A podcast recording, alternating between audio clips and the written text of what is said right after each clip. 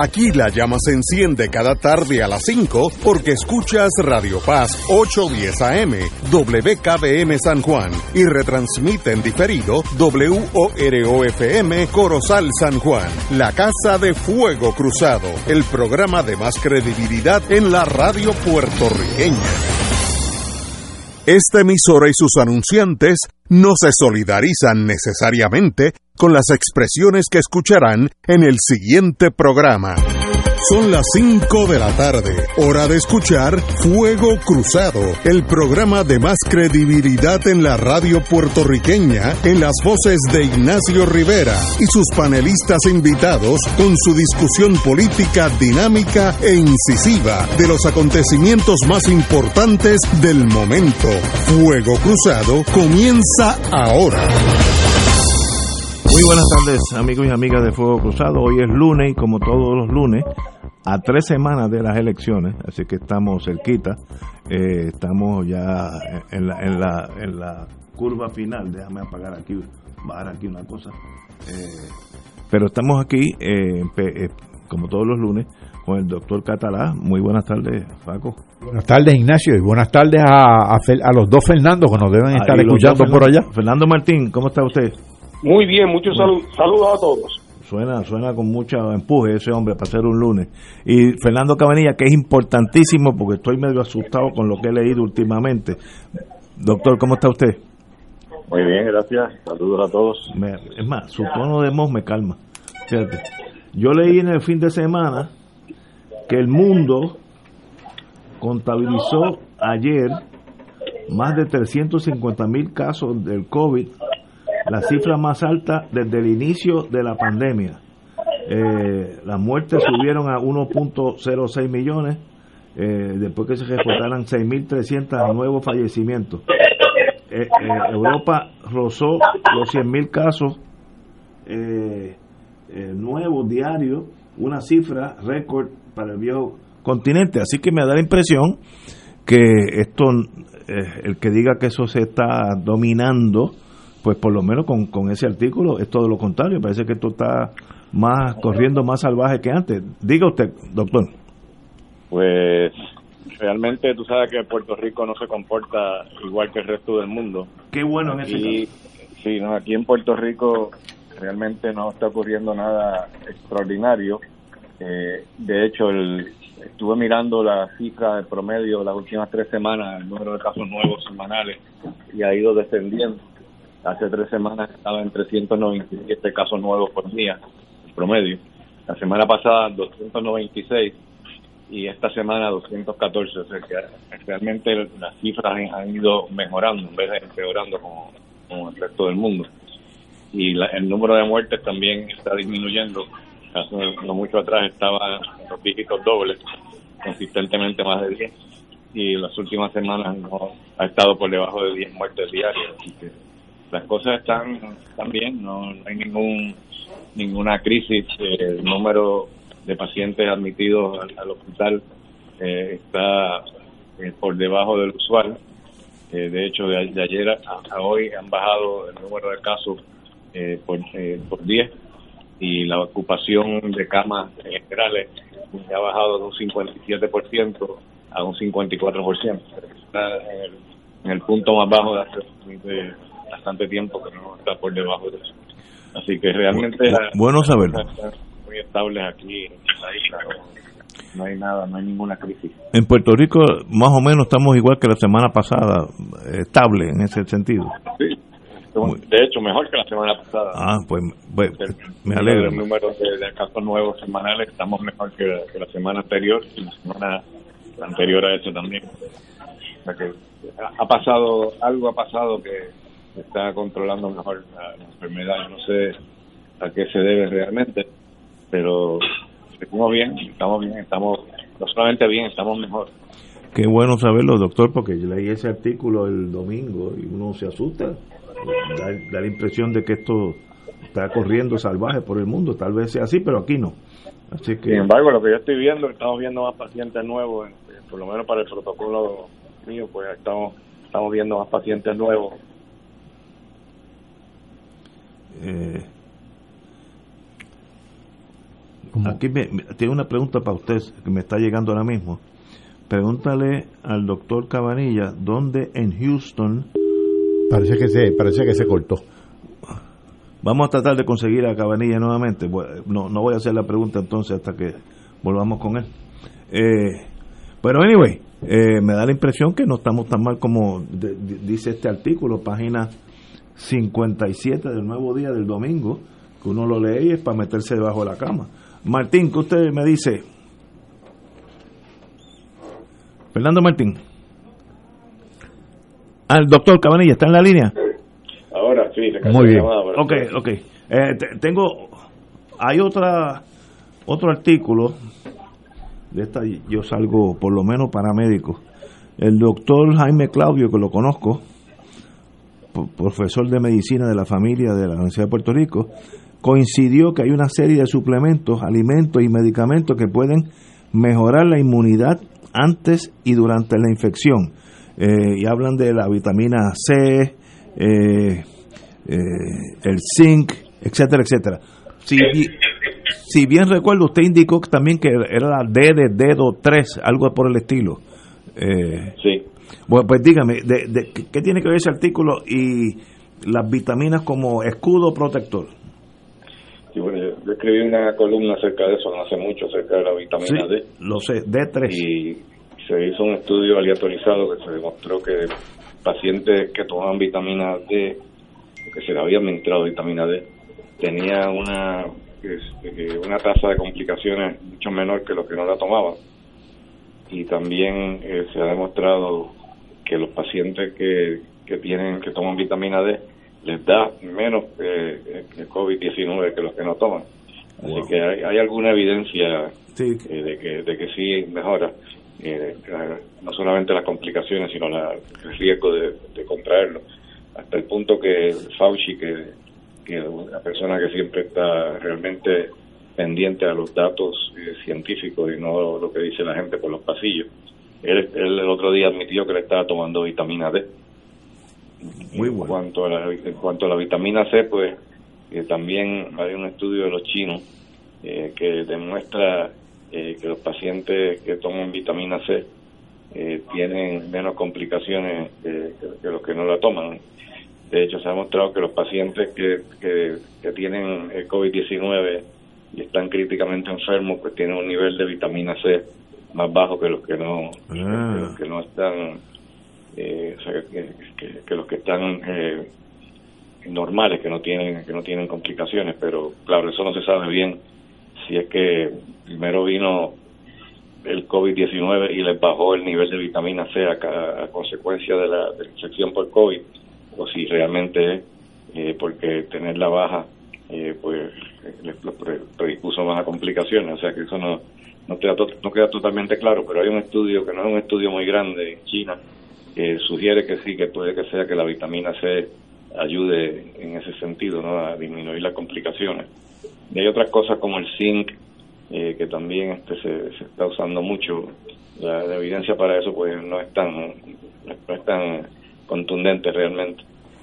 Pero sí, yo yo tomo mi, vitamina D todos los días, porque no solamente por lo del COVID, sino que también ayuda de otra forma. Así que yo creo que no es mala idea tomarse por lo menos 2.000 unidades de vitamina D diaria, siempre y cuando tenga el calcio normal, ¿no? Porque una de las, de las complicaciones de tomar vitamina D es que si tiene el calcio alto te lo puede subir más, te puede meter en problemas, así que no es buena idea empezar a tomarla sin primero chequearse el calcio. Tengo, tengo una pregunta que me envían desde de, Houston.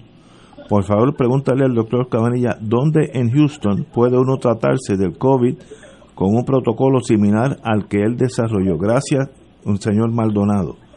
¿Dónde usted aconseja?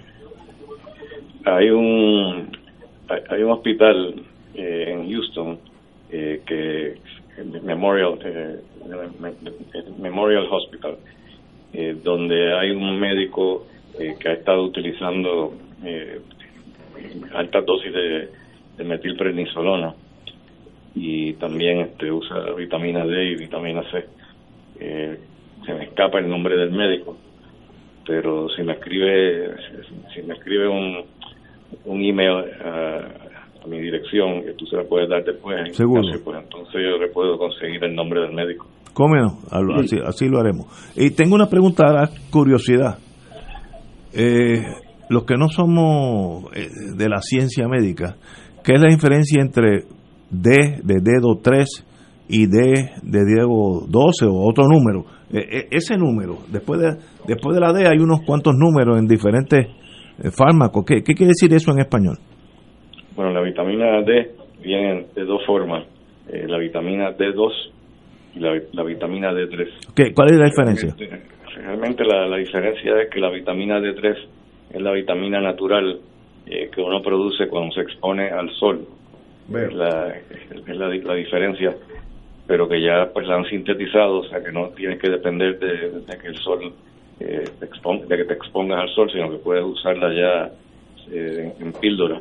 Y es la preferida, pero realmente no necesariamente se ha probado contundentemente que sea mejor, pero como es la que uno produce naturalmente, pues es la preferida, es la que se consigue mayormente en, la mayor parte de la farmacia.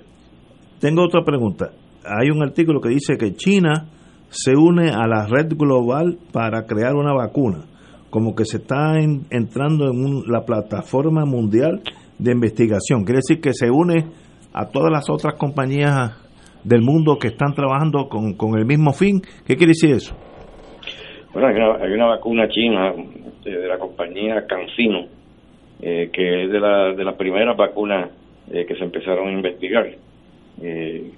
lo que pasa es que no creo que va a tener mucho futuro mientras Trump esté en poder. No creo que la vacuna de los chinos va a tener mucho éxito en Estados Unidos. Pero sí, este, la, es una de las vacunas más que más adelantadas están en desarrollo. Yo, yo vi en televisión que se estaban vacunando con esa China en Brasil. No sé eh, si han tenido resultados positivos o negativos, bueno, pero eso allá... se, eh, está, se está investigando, no, no creo que tengamos resultados todavía, porque por lo menos no se, ha, no se ha publicado ni en la prensa científica ni en la prensa laica todavía los resultados, pero como dije ahorita, es de las vacunas más adelantadas que hay, así que yo creo que pronto, me imagino que en las próximas semana este, vamos a estar oyendo algunos resultados. Qué interesante. Eh, compañero Martín. Sí, eh, eh, buenas tardes, doctor. Saludos. Sí, ¿cómo estamos? Muy bien, mira, te tengo una pregunta que, que es la siguiente. Mm, entre las hipótesis que se barajan, si es que se barajan, que puedan ayudar a explicar por qué nosotros estamos en una meseta y, y, y, un poco hasta incluso inclinado hacia el declive, aunque sea levemente. Eh, eh, las hipótesis que se manejan sobre qué puede explicar eso, eh, pregunto, tienen que ver a con la posibilidad de que la carga viral que, que corre en Puerto Rico se haya deteriorado, por así decirlo, haya perdido fuerza, o, tendrá que ver con, con que la gente ha adquirido un mayor sentido de responsabilidad social y se cuidan más, o tendrá que ver con que ha mejorado el rastreo y el seguimiento. ¿Cuáles son las hipótesis que se manejan?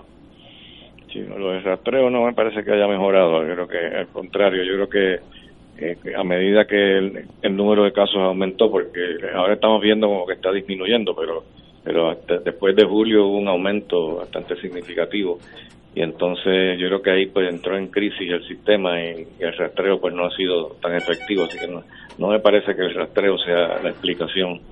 Yo creo que sí la, la cuestión del, del uso de mascarillas eh, que se toma bastante en serio eh, en Puerto Rico comparado con otros países, incluyendo Estados Unidos, pues yo creo que explica eso. Yo creo que aquí se creó una conciencia desde bien temprano y tú sales a la calle y es pocas veces que ves a, alguien sin mascarilla.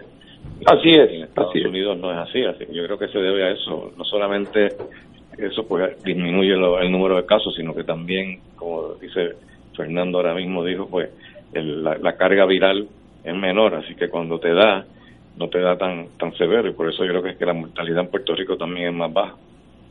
Wow.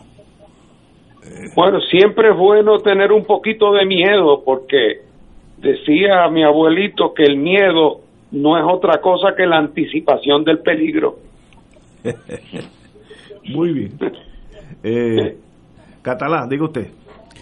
Bueno, abonando a lo, al comentario de Fernando eh, Cabanillas y de Fernando Martín, yo el viernes les quería contar que fui a Yauco eh, a visitar familia eh, y visité todo el pueblo para ver los daños del sismo, visité algunos de los barrios y no vi a nadie sin mascarilla.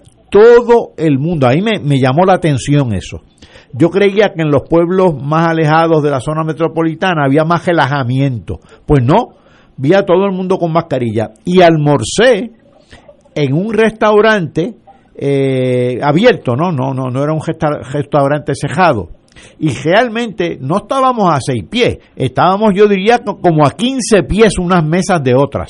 Eh, y todos con mascarilla y con muchísimas precauciones. A mí realmente eso me llamó la atención. Yo creo que esa, como estaban comentando ustedes dos, me parece que esa es una de las de las posibles explicaciones, no la única, naturalmente. Sí, sí, yo creo que definitivamente, yo creo que lo tomamos más en serio que, en muchos países. En Italia no se usaba eh, por obligación, no, o sea, no, era no era este mandatario usar este, mandatorio usar eh, mascarilla hasta hace pocas semanas atrás y ahora pues sí es mandatorio, pero solamente por las noches, o sea que no hace sentido. Los, italianos son así, los italianos son gente inteligente. Es que ellos creen que el virus duerme siesta. Sí. sí, parece que sí. Los italianos lo hacen diferente al resto del mundo. Claro, la otra explicación que Ignacio y yo estamos este, discutiendo y estábamos estamos por creerla es que eh, como el presidente Trump, nosotros somos superhombres y estamos inmunes al, al virus. Esa me parece un poco atrevida, esa hipótesis, pero eh, eh, como yo sé que el doctor Cabanillas está muy frustrado por no haber tenido de paciente a Trump, lo, lo reflejó en la columna que escribió en el periódico, pues hago ese, ese planteamiento. Pero mira, la gobernadora no lo descartaría. Así mismo es. el doctor, usted el domingo habla con se nota hasta un poco de, de pena sobre el doctor Sean Conley, eh, que es el, el, el, un oficial de la Marina médico, que es el oficial médico de Walter Reed o, la Casa Blanca. Y, usted habla de él como que, bendito, él está contra, entre la espada y la pared. ¿Podría abundar usted?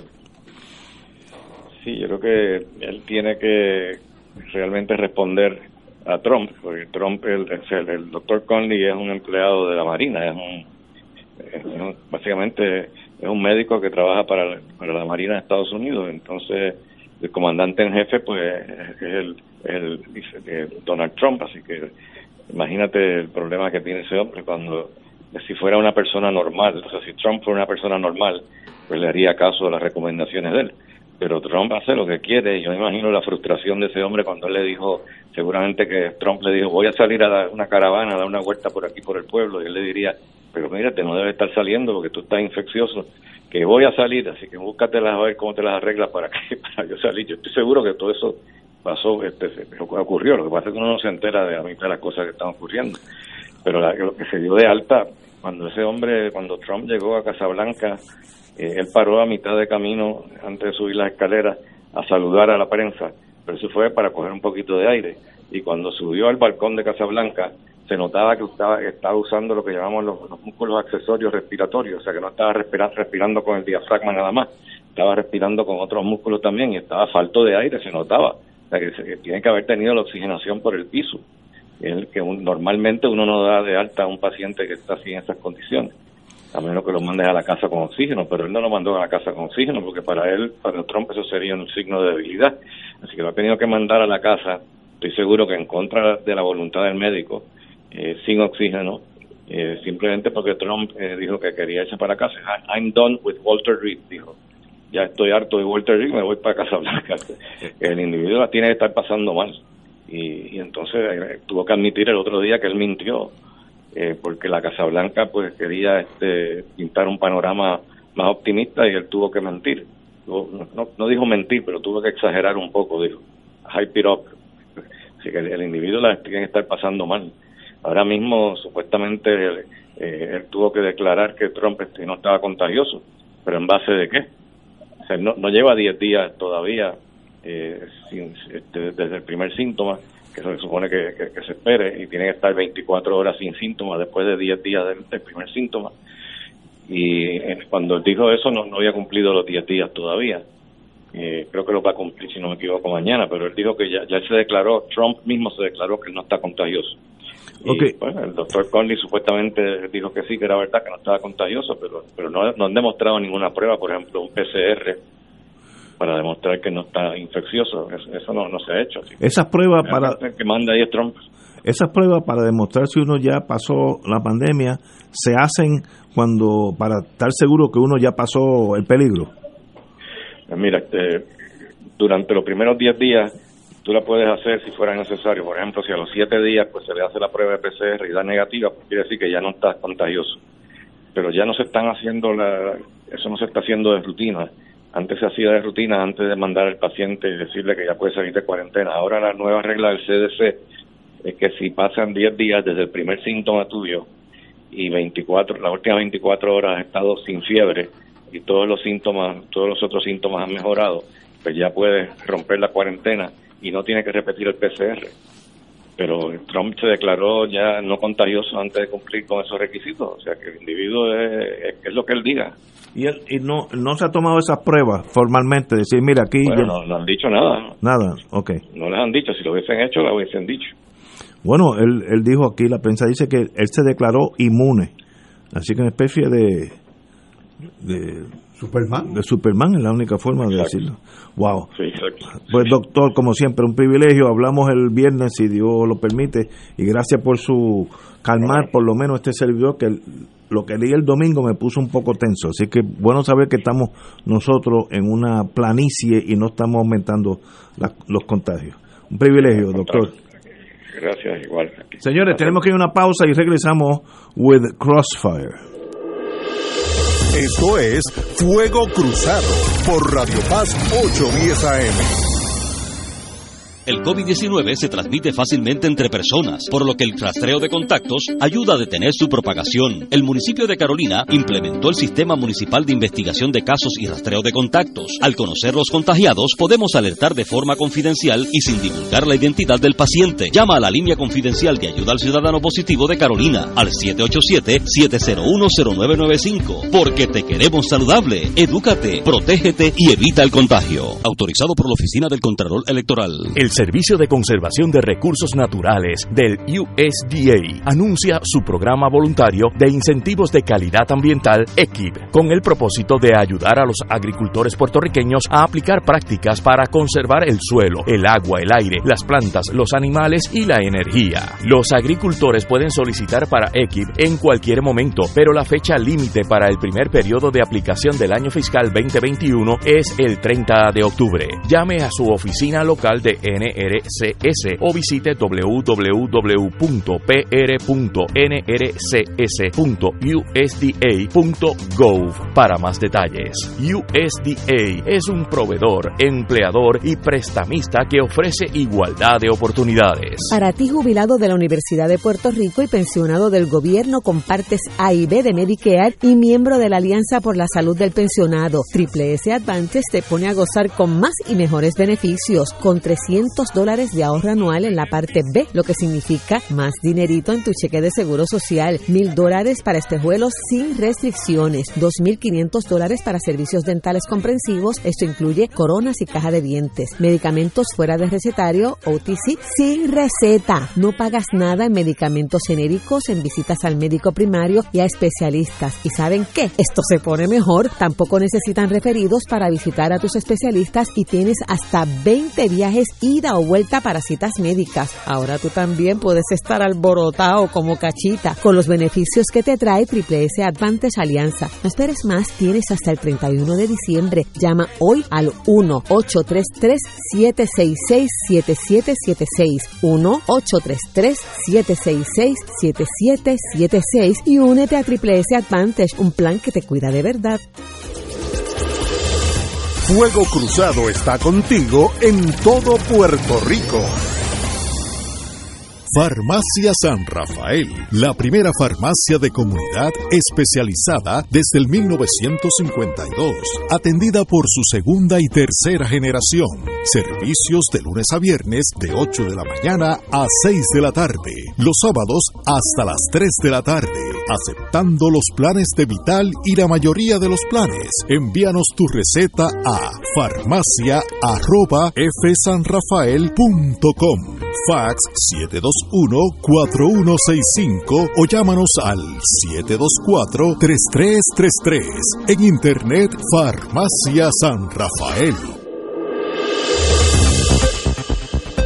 Y ahora continúa Fuego Cruzado. Hay una noticia que me estuvo tan curiosa, si no cómica, que, que la, la traigo aquí por- porque la vida hasta en lo malo hay, hay cosas divertidas. Y es que hay delivery ahora por droga, de droga, en drones, en la cárcel de Aguadilla. Antes para traer la droga había que pasarla en la fila que uno hace, eh, de- dentro del cuerpo de uno, en la cartera, etcétera, etcétera. Pero la tecnología nos alcanzó y los oficiales de custodia de la cárcel Guerrero en Aguadilla interceptaron, ahora tenemos que tener baterías antiaéreas también, un paquete que contenía drogas que intentaban introducir en la institución a través de un drone, Eh, lo cual quiere decir que la tecnología llegó a los, a los distribuidores de la droga en Puerto Rico, ya mismo llegará un drone desde Colombia hasta acá, eh, es cuestión de tiempo y, no tiene que pasar toda la peripecia de en un, en un bote estar dando bandazos en marullos y- y llegar a donde eh, si es que llega uno. Así que el drone demuestra el principio de una nueva época en la distribución de la droga, que igual que si usted tiene un techo grande en su casa, pues uno le da las coordenadas y el dron llega y se la deja en el techo. Y no tiene que estar usted en un punto de droga, etcétera. O sea, toda esa maquinaria eh, delictiva se podría brincar. Habrá, la policía pues tendrá que sobreponerse a esa nueva tecnología, pero interesante cómo la tecnología llega a todos los renglones de nuestra sociedad, lo bueno y lo malo. Martín. Bueno, yo me imagino que no, no tomará mucho tiempo en lo que desarrollan una antenita que sea una especie de radar que cuando se está acercando un, un elemento eh, que- volador suena una alarma y, lo, y la, la guardia se pone atenta porque no cabe duda de que esto de los drones, por ejemplo, ha, ha cambiado también muchas otras cosas. Eh, eh, mucha pérdida de privacidad, eh, porque Sí. ahora usted puede creer que está en el patio interior de su casa y que nadie puede ni verlo ni oírlo y tranquilamente un dron de esto le vuela, sobrevuela donde usted está y no hay verja que lo detenga eh, y puede tomar fotos y escuchar conversaciones. Eh, antes, la, eh, aunque esa tecnología existía hace mucho tiempo, era costosísima. Ahora lo que llama la atención es que se ha vuelto una tecnología tan barata que hasta Amazon está experimentando con hacer entregas por dron a tu casa. O sea, pronto te van a traer una pizza en el dron de, de Domino's Pizza. Eh, así es que, pues, esto es como aquel cuento de aquel magazine de Spy versus Spy, espía contra espía. Pues uno se inventa el dron y el otro se tendrá que inventar el contradrón, ¿verdad? Eh, y ese eh, y habrá una espiral eh, de movimientos defensivos. Eh, aquí yo recuerdo que antes, hace unos años, hace 10 o 15 años, cuando se inauguraron la- las unidades de la cárcel de Bayamón, eh, la policía se quejaba de que gente que pasaba por el expreso con una onda, tirando con una onda, tiraban paquetes con narcóticos por encima de la verja y que los presos los recogían cuando salían afuera durante el día. Bueno, pues se ha pasado eh, del siglo XX al siglo XXI. Catalá, usted que La- economista, eso puede afectar la economía de por lo menos la entrega. La verdad que la tecnología a veces asusta. Para bien y para mal ha afectado al hogar, al taller de trabajo, al espacio público, al espacio privado, a la gestión policíaca y a la gestión criminal. Eh, yo a veces pienso, por ejemplo, en el automóvil, que se inventó allá para principios del siglo XX y el impacto que tuvo. El, el automóvil alteró el diseño de cajeteras, de ciudades, la arquitectura de edificios, de hogares. De hecho, la, habitación más grande en, en las unidades unifamiliares es la marquesina, que es el automóvil. Eh, alteró la interacción social, la manera en que nos movemos, la manera en que fiestamos. Eh, una cosa increíble. Y así está pasando con toda esta tecnología de las comunicaciones, está pasando con los drones. Y pasa lo que estaba comentando Fernando, pone a la intimidad en entredicho, porque esos drones eh, son bastante indiscretos, se meten por todas partes y enfocan sus cámaras hacia, hacia distintos eh, lugares.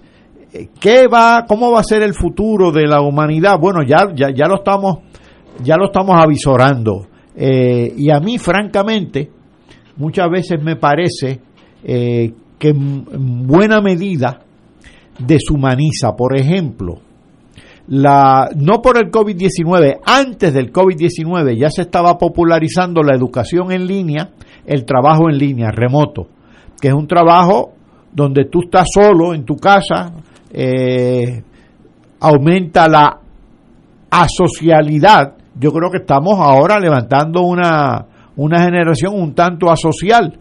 Eh, así que la tecnología permite muchas cosas buenas, pero también pone en entredicho la, cuál, cuál va a ser el futuro de la, de la interacción de los seres humanos. Yo creo que eso es indetenible.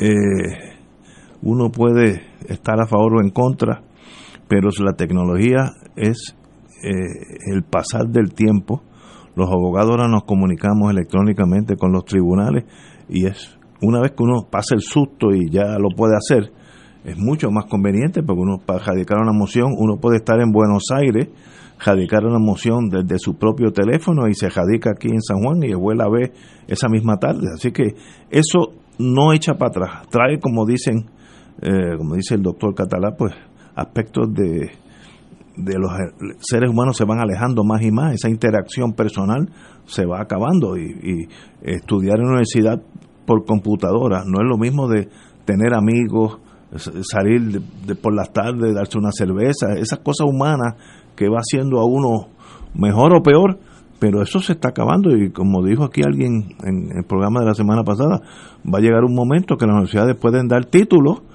100% por, por el computadora. Y una vez que llegue eso, yo puedo inscribirme en la Universidad de Glasgow, Escocia, y obtener un bachillerato en arte. Y nunca he estado ni en, Inglaterra, ni en Inglaterra, mucho menos Escocia. ¿Eso es bueno y es malo? Bueno, yo no sé si es bueno o es malo, lo veremos, pero cambia la forma de nuestra, de nuestra vida, para bien o para mal. Y lo, ahora lo veo indetenible, no hay forma que eso eche para atrás. Eh, Oye, pero ya hay en Puerto Rico dos personas que ya se liberaron del contacto social y que funcionan desde, desde, el, eh, desde el ciberespacio, que son Pierluisi y, y Charlie Delgado. sí, ellos ya hace años que nadie los ha visto en carne y hueso.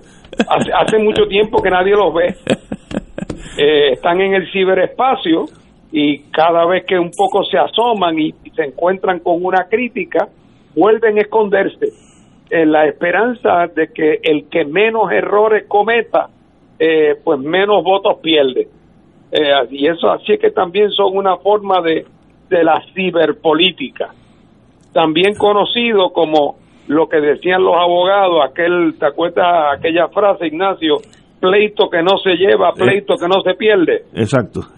Pues ellos creen que si no dicen nada, si se, si se acuestan a dormir y no pasa nada, porque los votos que venían perdiendo, como que esa sangría la pueden detener. Y yo creo que lo que hacen es que como candidatos se desacreditan más. Wow. Bueno, ese es el nuevo mundo. Me dice aquí alguien del mundo técnico que ya existe un contradrón Así que Ah, ya, claro. ya tenemos lo positivo y lo negativo. Ya va a haber guerra de drones en los techos de nosotros. Señores, vamos a una, vamos a una pausa y regresamos con Fuego Cruzado. Esto es Fuego Cruzado por Radio Paz 810 AM. Por cada uno que ha estado en el poder y no ha hecho nada. Por cada uno que subió y se olvidó del pueblo. Hay más de 130 candidatos y candidatas de Victoria Ciudadana dispuestos a servirle al país de manera honrada y transparente. Este noviembre, vota por la victoria de todos y todas. Anuncio pagado por el Comité Gastos Independientes de SPT, no autorizado por el candidato aspirante o partido alguno. Fuego Cruzado está contigo en todo Puerto Rico. Veamos cómo los gemelos usan su MMM Flexi Card. Mateo, ¿gasolina o copago de laboratorio? Gasolina. Melquiades, ¿la mixta de la cafetería o detergentes? La mixta. ¡Ganaron! Con la nueva MMM Flexi Card pueden pagar comida preparada, OTC, agua, luz, teléfono y la hipoteca. MMM cuida tu salud y tu bolsillo. ¡Llama ya! MMM Healthcare LLC es un plan HMO con un contrato Medicare. La afiliación en MMM depende de la renovación del contrato. Beneficio varía por cubierta. Este es un mensaje del sistema de alertas de emergencia. El jueves 15 de octubre a las 10 y 15 de la mañana, esta emisora estará participando junto a la Red Sísmica de Puerto Rico y agencias de gobierno en el ejercicio anual de preparación para terremotos Shakeout 2020. Ese día, cuando usted escuche la señal de alerta, recuerde que es solo una prueba, pero dedique unos minutos junto a sus allegados a practicar el método de protección recomendado de agacharse, cubrirse y sujetarse. Practíquelo regularmente. Esto le puede salvar su vida. En Oro 92.5 FM, Radio Paz 810 y el Canal 13 estamos trabajando a tono con la emergencia que en estos momentos está viviendo Puerto Rico. Estamos ofreciendo nuestros servicios al máximo con el personal disponible según nos permitan las circunstancias. Si tiene un mensaje para ofrecer a sus asociados, clientes o personal, solo tiene que llamar al 787-349-7949. 787-552-0825 y nuestros empleados le comunicarán al personal de ventas para atender su necesidad. A nuestros clientes estén en comunicación con su ejecutivo o ejecutiva de ventas que continúan ofreciendo sus servicios como de costumbre. Recuerden los teléfonos 787-349-7949 y 787-552-0825. Y ahora continúa Fuego Cruzado.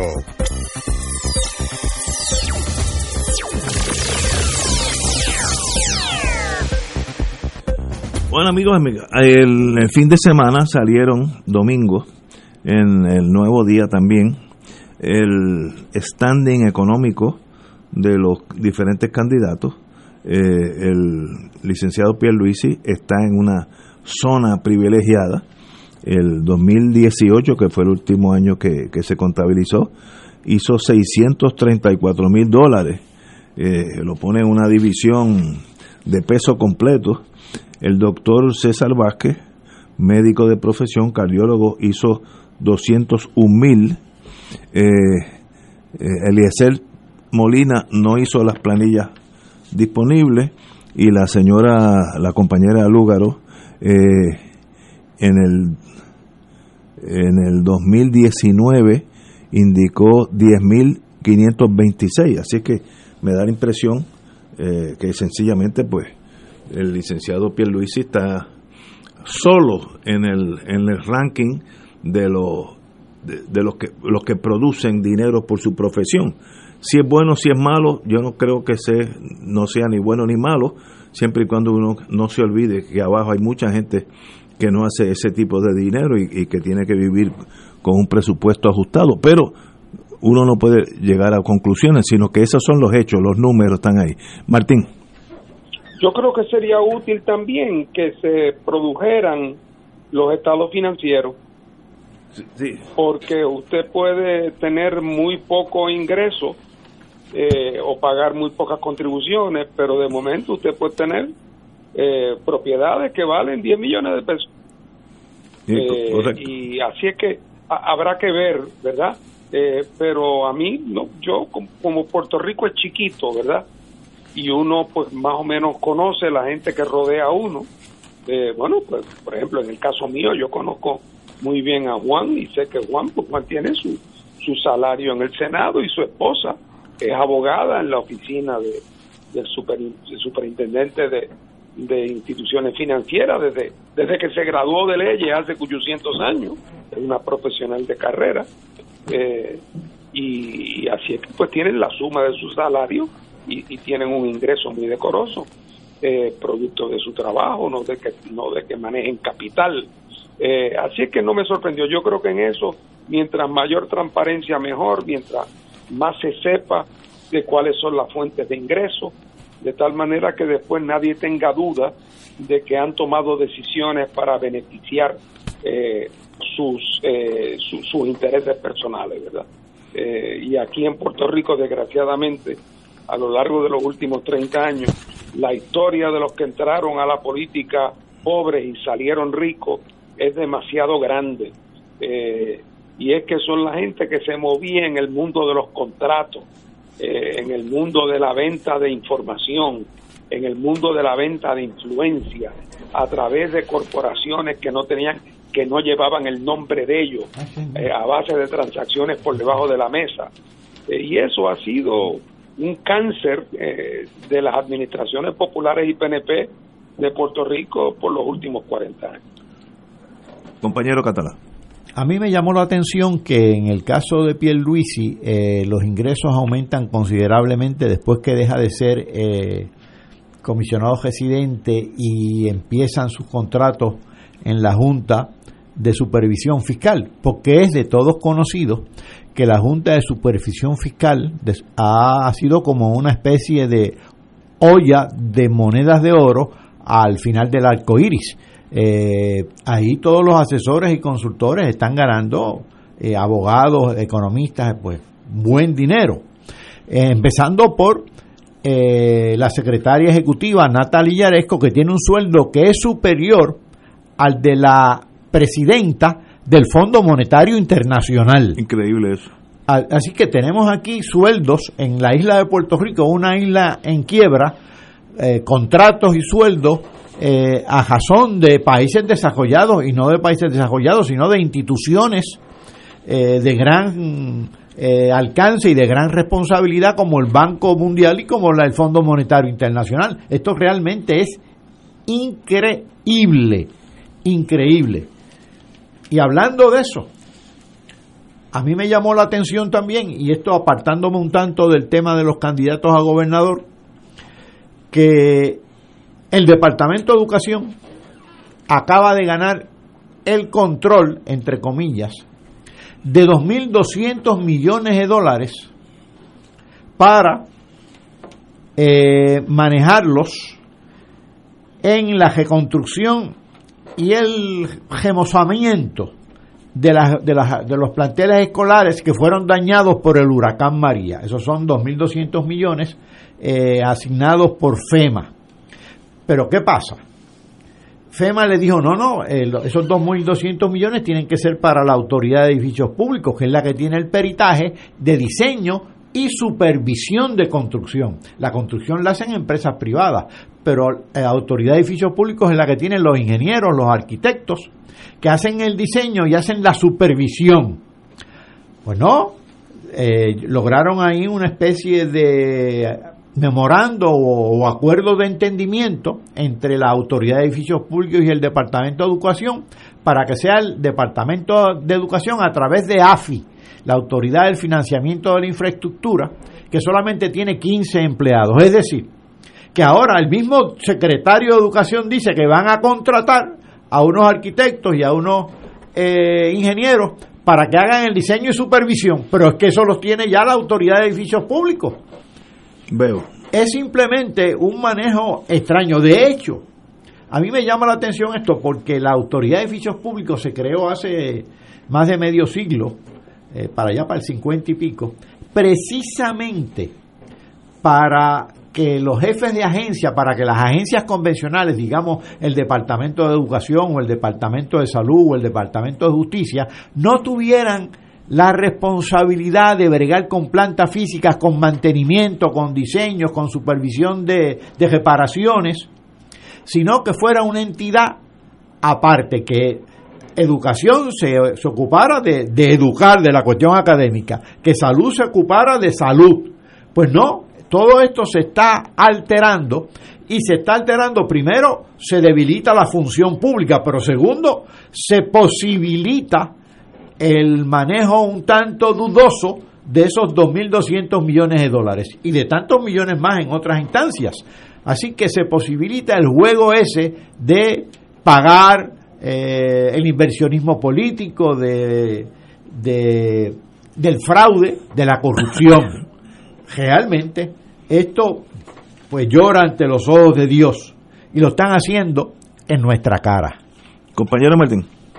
Bueno, esa es la mejor, la prueba al canto de cuando la gente pregunta y por qué la gente sigue votando por el Partido Popular y el PNP a pesar, o, o, mejor dicho, por qué mucha gente, por qué la mayoría de la gente sigue votando por esos dos partidos a pesar de su historial de saqueo, y es porque en ese saqueo hay, hay muchos que se benefician adentro eh, y por lo tanto cuando uno piensa nada más que el próximo secretario de Educación en Puerto Rico va a tener en las manos el poder eh, para repartir dos mil millones de dólares en contratos, que si lo hace como lo han hecho sus antecesores, serán aparientes y dolientes, porque a veces teniendo disponible edificios, la autoridad de edificios públicos, la gente de tribunales insistía en arrendarle edificios a amigos. Eso es correcto. Y lo mismo el Departamento de Educación Pública, a, alquilar edificios a amigos, de todos conocidos, comportamiento absolutamente impune. Y así es que ahora, pues más de lo mismo, y por lo tanto, hay quien eh, eh, pasa por alto los pequeños detalles de que esos gobiernos le han servido mal a Puerto Rico eh, y le piden a la gente que vuelva y vote por ellos, tanto populares como PNP, y encuentran quien les responda, porque la estructura del manejo de esa corruptela y de esa relación de patronazgo crea una estructura poderosa, eh, tanto en los azules como en los como en los rojos, para quien entonces ganar se convierte en el paso indispensable para tener acceso a la prosperidad y a la riqueza. Eh, así es que esos son incentivos poderosos y como yo he dicho tantas veces, aún en la quiebra es un presupuesto consolidado de 25 mil millones de dólares. Oye, ahí hay tela para cortar. Esto es correcto. Yo no sé, eh, ese estudio no se ha hecho obviamente, eso tiene que ser un alguien que sepa de estadística o economista, etcétera.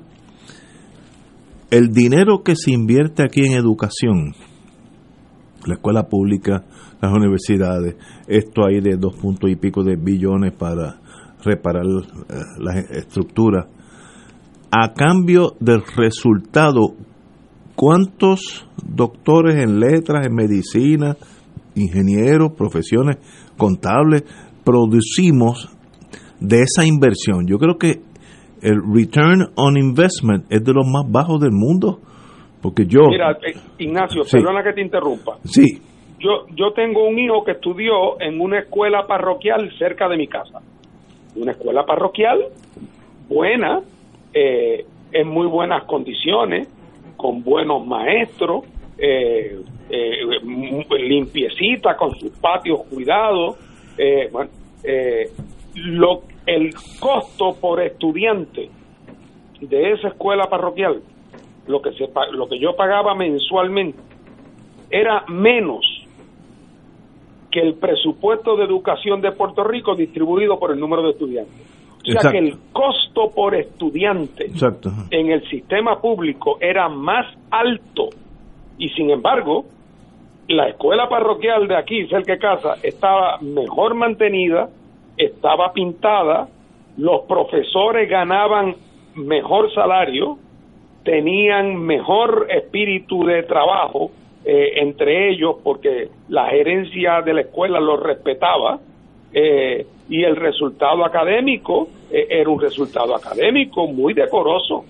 lo cual quiere decir que funcionaba con menos dinero per cápita que el sistema de educación pública en Puerto Rico. Por eso yo he insistido siempre que aquí el problema nunca ha sido la cantidad de dinero, es que el departamento lo convirtieron en un monstruo, a los maestros los marginaron y el resultado neto ha sido el que he dicho tantas veces, que todos los años gastamos más dinero en menos estudiantes y con peores resultados. Es un récord mundial. Catalá. Te voy a decir qué va a pasar con estos 2.200 millones de dólares. Un tumbe clásico. por Eh, hace muchos años, eh, cuando yo era asesor de la Unión de la Autoridad de Edificios Públicos, precisamente, tuve una reunión con el presidente de entonces del Banco Gubernamental de Fomento y discutimos distintos asuntos sobre la las funciones de la Autoridad de Edificios Públicos. Y yo le decía a él, yo dije, caramba, yo creo que aquí cuando el gobierno hace una subasta y contrata la construcción de, digamos, una escuela o un edificio para oficinas públicas, pues los constructores que son privados le cobran por lo menos un 20% más al gobierno de lo que le cobrarían a la empresa privada. Y él me dijo, Ave María, si fuera un 20% eso sería bizcocho. A muchas veces es el doble. Es decir, esos 2.200 millones se convierten en un tumbe y el arreglo de la escuela se queda a mitad, tú ni lo ves. Pasa como con las cajeteras, que a veces uno va y lo que ve son los barriles. Y uno dice, pero ¿y qué está pasando con, lo, con el dinero que se invierte en cajeteras? Tú ves los barriles y los hoyos. Así que esos 2.200 millones se, se van por el sifón. Hay que ver cuánto de ese dinero se aplica a la reparación de las escuelas. Bottom line, no es contra, porque seguida vienen los consultores. Desde un escritorio aquí en Atorrey, pues consultan y cómo se va a arreglar la, la escuela allá en Adjunta y, y él no sabe ni cómo llegar a Adjunta, ¿no? Eh, ahí hay mucho, como dice eh, el licenciado, mucha tela para cortar porque es mucho dinero y se va a usar. Yo creo que nosotros tenemos, por la inversión en educación, uno de los productos más bajos del mundo. Eh, hay países con muchísimo menos dinero. Estoy hablando de un país como Uruguay, yo lo conocí un poquito, eh, que tiene una Universidad de Montevideo, produce de lo mejor del mundo, científicos, médicos, eh, con una fracción de inversión. ¿Qué hacen ellos que no hacemos nosotros? Bueno, tal vez la política tenga algo que ver, como decía José Arsenio Torres, nuestro querido amigo y mentor, cada vez que gana un partido pone un, un piso extra de burocrático, pero como pierden a los cuatro años, viene el otro y le pone otro piso. Entonces parece como, como una lasaña el sistema de educación lleno de pisos de burócratas que nunca han visto un estudiante en su vida. Pues sencillamente hay la voluntad de cambiar eso. Desgraciadamente, mi contestación aquí entre nosotros, que nadie nos oiga, yo no creo que hay, que hay voluntad, en por lo menos los partidos que van a ganar, uno de los dos, no creo que sean revolucionarios en ese sentido. Y educación necesita una revolución en el sentido de revolver todo y empezar de nuevo, porque lo que tenemos es muy, muy pésimo. Oye, antes de ir a la pausa, vivir en el primer mundo es, es a veces más cómodo que vivir en el tercer mundo. Tengo un amigo que vive en Colorado, doctor, y va a votar por correo. Eh, y ya, una vez que uno solicita, todo electrónicamente, eh, le llega un mensaje. eh, voy a traducir del inglés. Su papeleta ya eh, su papeleta para votar en el Weld County, en el mu- municipio de Weld, producida por el, el Departamento de Elecciones, ya ha sido recibido por el US Postal Service. En otras palabras, lo depositaron hoy. Eh, recordémosle que la elección es 3 de noviembre. Cuando usted reciba este, estos papeles, tiene que devolverlo por correo o entregarlo a una de las eh, drop off location este cómo se llama eso en carro eh, Sí, van a poner unos buzones. unos buzones. Este or voter service en, en Weld County le we encourage em, le damos lo- le aconsejamos que lo antes posible vote eh, eh, en, en cuanto lo reciba.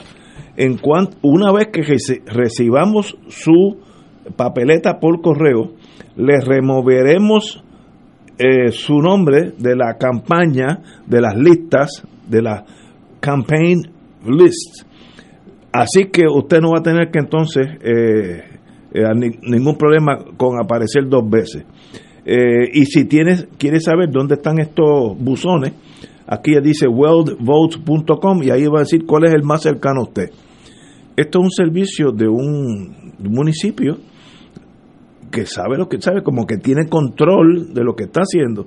Y si usted solicita por correo, eh, voto por correo, pues ante la incertidumbre lo, lo habrán recibido, me lo van a mandar. No, aquí te dicen, hoy pusimos en el correo el voto suyo. Cuando lo reciba, devuélvalo aquí personalmente o en cualquiera de los buzones nuestros y cualquier lista de buzones, usted entra en el mismo internet, le va a decir cuál es el más cerca a usted. Como que un, el municipio está dando servicio al elector. Y, aquí, pues, obviamente no tenemos el dinero que tiene eh, Colorado, ni mucho menos, pero así es que las cosas salen bien. Eh, y, y, si no lo mandara, fíjate que confían en el ser humano, si no manda eso, no lo eliminan de la lista de ir a votación, que eh, descansan en la buena fe de ese elector no es que lo voy a mandar el último día para ir a, el último día también y votar doble. Me imagino que le meterán a alguien el que haga eso allí perpetua. Eh, pero dice, cuando lo recibamos es que eliminamos su nombre de la lista. Así que usted tiene siempre la opción de ir allí. Eso es servicio a la comunidad en, en un sistema que me da la impresión que... que ¿Y eso fue quién? Mayita Meléndez. Es que no estaba oyendo bien, o sea, que Mayita hizo todo eso allá en Ponce. Weld, W-E-L-D, County. Eso es en Colorado. tú eres eh, muy ambicioso, ah, eh, muy ambicioso, Ignacio. Tal vez yo me, yo me conformo con que el municipio use los chavos por otra cosa. En Puerto Rico todo el mundo vive a 10 minutos de la escuela más cerca de su casa. Correcto. Yo me conformo con las cosas como eran en los tiempos de antes, que tú caminabas tranquilito hasta la escuela a 10 minutos, allí veías a los vecinos, charlabas con ellos, hacías una filita de 10 o 15 minutos, una vez a cuatro años votabas, la gente contaba tu voto, te entintaban el dedo y te ibas para tu casa. Eh, el sistema funcionaba perfectamente bien.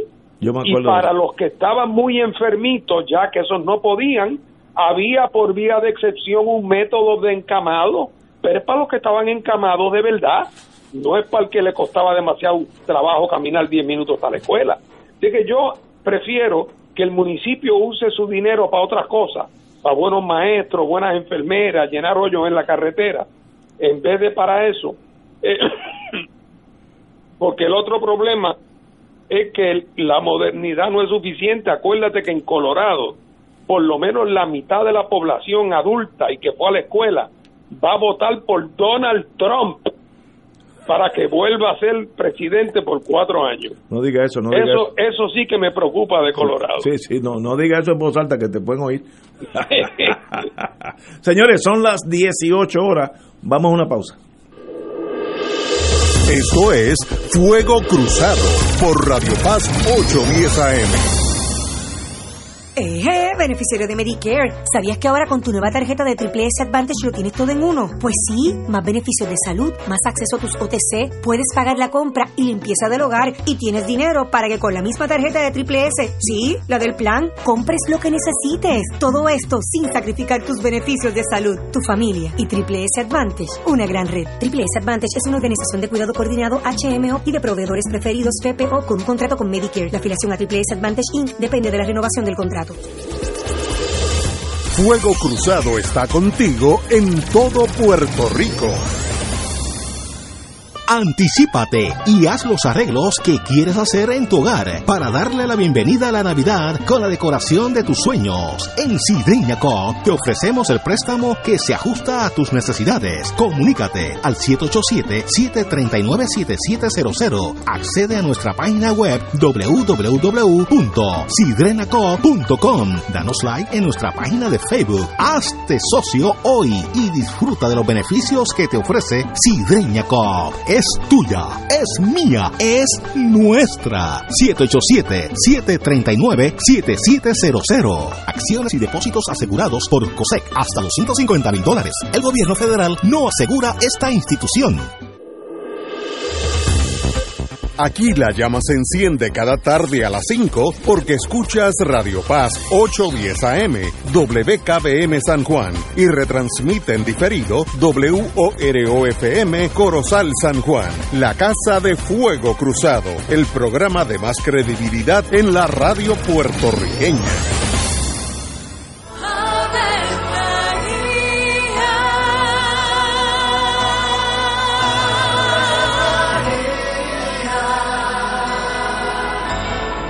El ángel del Señor anunció a María. Y ella concibió por obra del Espíritu Santo. Dios te salve María, llena eres de gracia, el Señor es contigo. Bendita tú eres entre todas las mujeres, y bendito es el fruto de tu vientre Jesús. Santa María, Madre de Dios, ruega por nosotros pecadores, ahora y en la hora de nuestra muerte. Amén. He aquí la esclava del Señor. Hágase en mí según tu palabra. Dios te salve María, llena eres de gracia, el Señor es contigo. Bendita tú eres entre todas las mujeres y bendito es el fruto de tu vientre Jesús. Santa María, Madre de Dios, ruega por nosotros pecadores, ahora y en la hora de nuestra muerte. Amén. Y el Verbo se hizo carne. Y habitó entre nosotros. Dios te salve María, llena eres de gracia, el Señor es contigo. Bendita tú eres entre todas las mujeres y bendito es el fruto de tu vientre Jesús. Santa María, Madre de Dios, ruega por nosotros Ruega por nosotros, Santa Madre de Dios. Para que seamos dignos de alcanzar las promesas de nuestro Señor Jesucristo. Oremos. Derrama, Señor, tu gracia sobre nosotros, que por el anuncio del ángel hemos conocido la encarnación de tu Hijo, para que lleguemos por su pasión y su cruz a la gloria de la resurrección, por Jesucristo nuestro Señor. Amén. Gloria al Padre, al Hijo y al Espíritu Santo. Como era un principio, siempre, por los siglos de los siglos. Amén. Tus hermanos del Santuario de la Virgen Madre de la Divina Providencia en Cupey te invitan al Rosario Cantado este martes 13 de octubre desde las 7 de la noche. En el mes del Rosario, ven y comparte en sana camaradería con los tuyos y las debidas medidas de seguridad para proteger la salud de todos. Transmisión radial por Radio Paz 810 AM y Facebook Live del Santuario. Info 787-646-9448. Y ahora continúa Fuego Cruzado.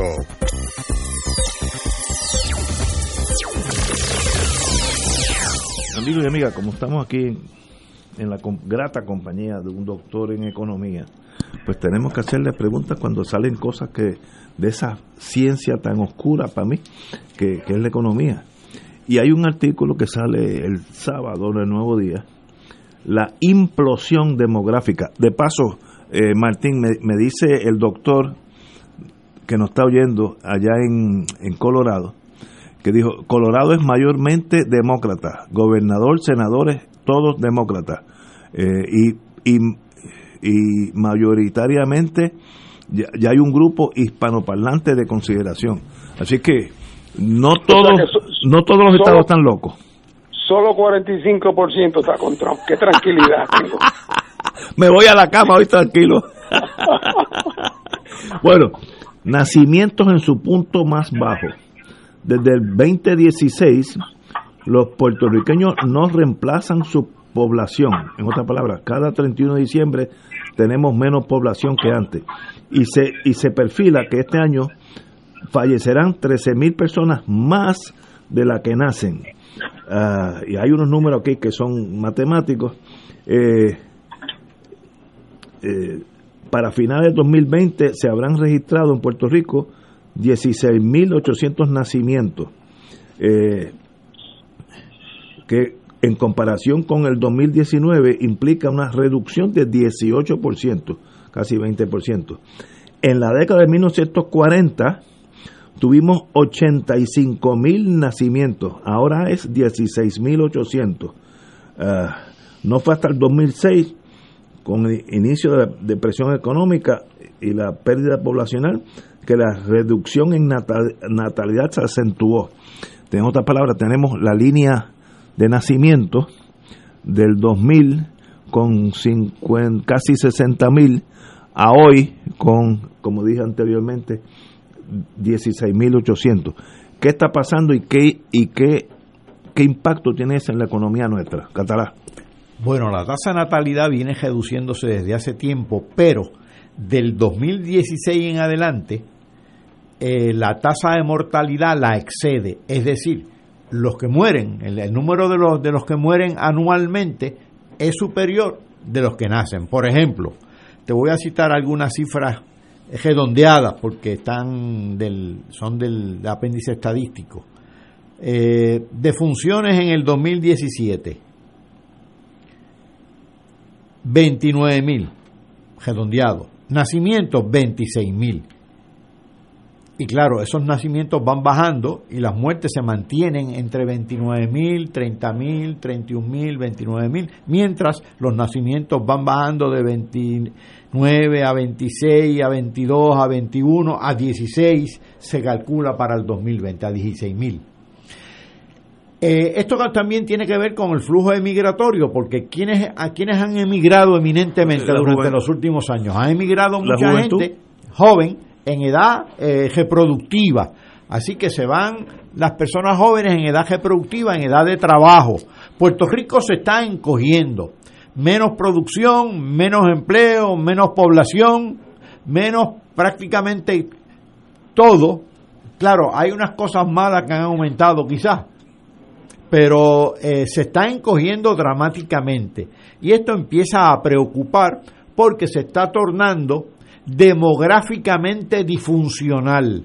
Si tú tienes eh, un país que ya ni siquiera reproduce, se reproduce, reproduce su población, que su población va mermando porque los, que mueren son exceden a los que nacen, eso provoca también un gran estado o una gran eh, tasa de dependencia, porque va a haber muchos envejecientes y cada vez menos jóvenes eh, atendiendo a esos y, sosteniendo a esos dependientes. Así que aquí hay una disfuncionalidad demográfica extraordinario. Claro, ese flujo migratorio masivo, que ha sido masivo realmente, de los últimos, digamos, 10 años, pues ha provocado también esa disfuncionalidad porque se ha ido la gente que trabaja y la gente que está en edad reproductiva. Esa es la clave. Ah, pero es un país que se encoge ¿Y por qué se van? Ah, bueno, se van porque también aquí la calidad de vida también se ha encogido, ha disminuido, el empleo ha bajado, la actividad productiva ha bajado y no ven luz al final del túnel. Entonces se van. Eh, y la deuda se queda, así que hay más dinero. Fíjate, la deuda no se ha encogido, la deuda está ahí, claro, la están reestructurando, que la reestructuración es para encogerla un tanto, suponemos pero todavía está en discusión. La Junta lleva ya cuatro años y los que están en perspectiva para ser nombrados en la Junta, como el que acaba de nominar Donald Trump, realmente no ofrecen muchas esperanzas porque son unos trogloditas. Martín. Bueno, primero te aclaro, Paco, que no es que Donald Trump lo nominó, es que en efecto lo nombró, porque ahí no tiene que haber ahora aprobación Correcto, razón o sea que tenemos ahí nombrado a la Junta a un individuo que hasta antes de ayer era cabildero de los bonistas. Eh, eh, así es que realmente es una cosa, eh, esto llueve, llueve y no escampa. Pero con respecto al tema demográfico, Ignacio, te recuerdo, creo que lo he mencionado antes, cuando yo fui candidato a gobernador en 1984, O sea, ha llovido desde allá. Ni Ignacio ni yo habíamos nacido. Estamos empezando. Así mismito, ha llovido bastante y mucha de esa lluvia me ha caído encima a mí. Eh, por lo menos así lo siento yo. En aquel tiempo recuerdo, yo preparándome para los debates, estudiando, las escuelas públicas en Puerto Rico tenían cerca de 800 mil estudiantes. Eso es así. Este año no llegan a 300. Claro, es verdad que también ahí hay otra explicación, que es que pues, el, como parte del deterioro del sistema, mucha gente que ha podido poner a sus hijos en escuelas privadas, aunque muchas de esas también pueden ser de, calidad eh, eh, eh, dudosa, pero que eso también le ha quitado gente a la escuela pública. Aún así, la reducción de 800 mil a 300 mil te da una idea del cambio demográfico. Ya aquí hace varios años que la clase entrante de kindergarten es más pequeña que la clase que se gradúa de cuarto año. Veo. Y el número de escuelas que han, que han cerrado, el planteamiento del cierre de escuelas, yo recuerdo pues hace, hace 30 años en Puerto Rico había una escuela en cada esquina y todas estaban llenas. No digo que fueran sitios ideales ni nada que se parezca, pero, pero ahora tú pasas por la- las escuelas y una de cada dos está cerrada. Eh, así que el, el impacto demográfico es terrible. Otra vez, eso no es nada de raro dentro de una economía como la economía norteamericana. Vete a Detroit. Hace 40 años había un millón de personas, hoy apenas hay 500 mil. Vete a la zona de la Palachia, donde antes había una industria de minería de carbón de muy grande, muy importante, pues ahora esas minas cerraron y allí lo que quedan son los viejitos sentados en unos sillones esperando el cheque de los cupones y cuidando los nietecitos porque los hijos que trabajan se fueron a trabajar y lo que quedan ya son viejos en casas destartaladas porque la naturaleza de una economía como la economía americana es que la ley de la división de trabajo eh, eh, no, no perdona y entonces los que viven en áreas que han perdido por la razón que fuera ciertas ventajas naturales o competitivas o por cambios tecnológicos hay unas partes que se van despoblando mira no tiene nada más que pensar en los famosos ghost towns del oeste que es como una caricatura, ¿verdad? Pues cuando había oro por esas partes había pueblitos, hoy no queda nada, no queda nadie. Eh, y eso está pasando con ciudades del medio oeste en los Estados Unidos. Y claro, el, el- el- el- la más dramática de todas es el caso, el caso de Detroit, donde hay cientos, no digo decenas, cientos de cuadras, es decir, de manzanas Vacío. dentro de la ciudad que están completamente abandonadas donde no vive ni una sola persona. Eh, y, en lo que hace eh, de- eh, 50 o 60 años era una de las ciudades industriales más pujantes de los Estados Unidos. Entonces lo que ha pasado en Puerto Rico, la debacle económica del experimento fallido económico colonial, lo que ha hecho es que nos llegó la hora a nosotros y el proceso que ha comenzado tiene diversas manifestaciones, el aumento en la desigualdad, el aumento en nuestros índices de ingresos vis a vis los Estados Unidos, la desigualdad interna, el colapso de los servicios gubernamentales y también tiene una manifestación demográfica eh, y es que no solamente es que se va más gente, sino que los que se quedan empiezan a tener Ay. también entonces menos hijos. Bueno, parece que el compañero Martín se, se cayó de la línea. Por favor, nos llama nuevamente, eh, compañero. Bueno, pues eh, Fernando realmente estaba hablando de una cosa que un economista eh, clásico, no clásico, sino Está en la línea, está en la línea. Estamos ahí. Fernando, continúa. Sí, no, adelante Paco, no, no, ya, ya había hablado ya Fernando. demasiado. ¿Estás en la línea? Hola. Ajá. Por ahí, por ahí está. Ok, espérate. Esta cosa técnica. ¿Estás aquí? Sí. Ajá, ok, muy bien. Estamos bien. Eh, no, es que no, no te dejamos terminar.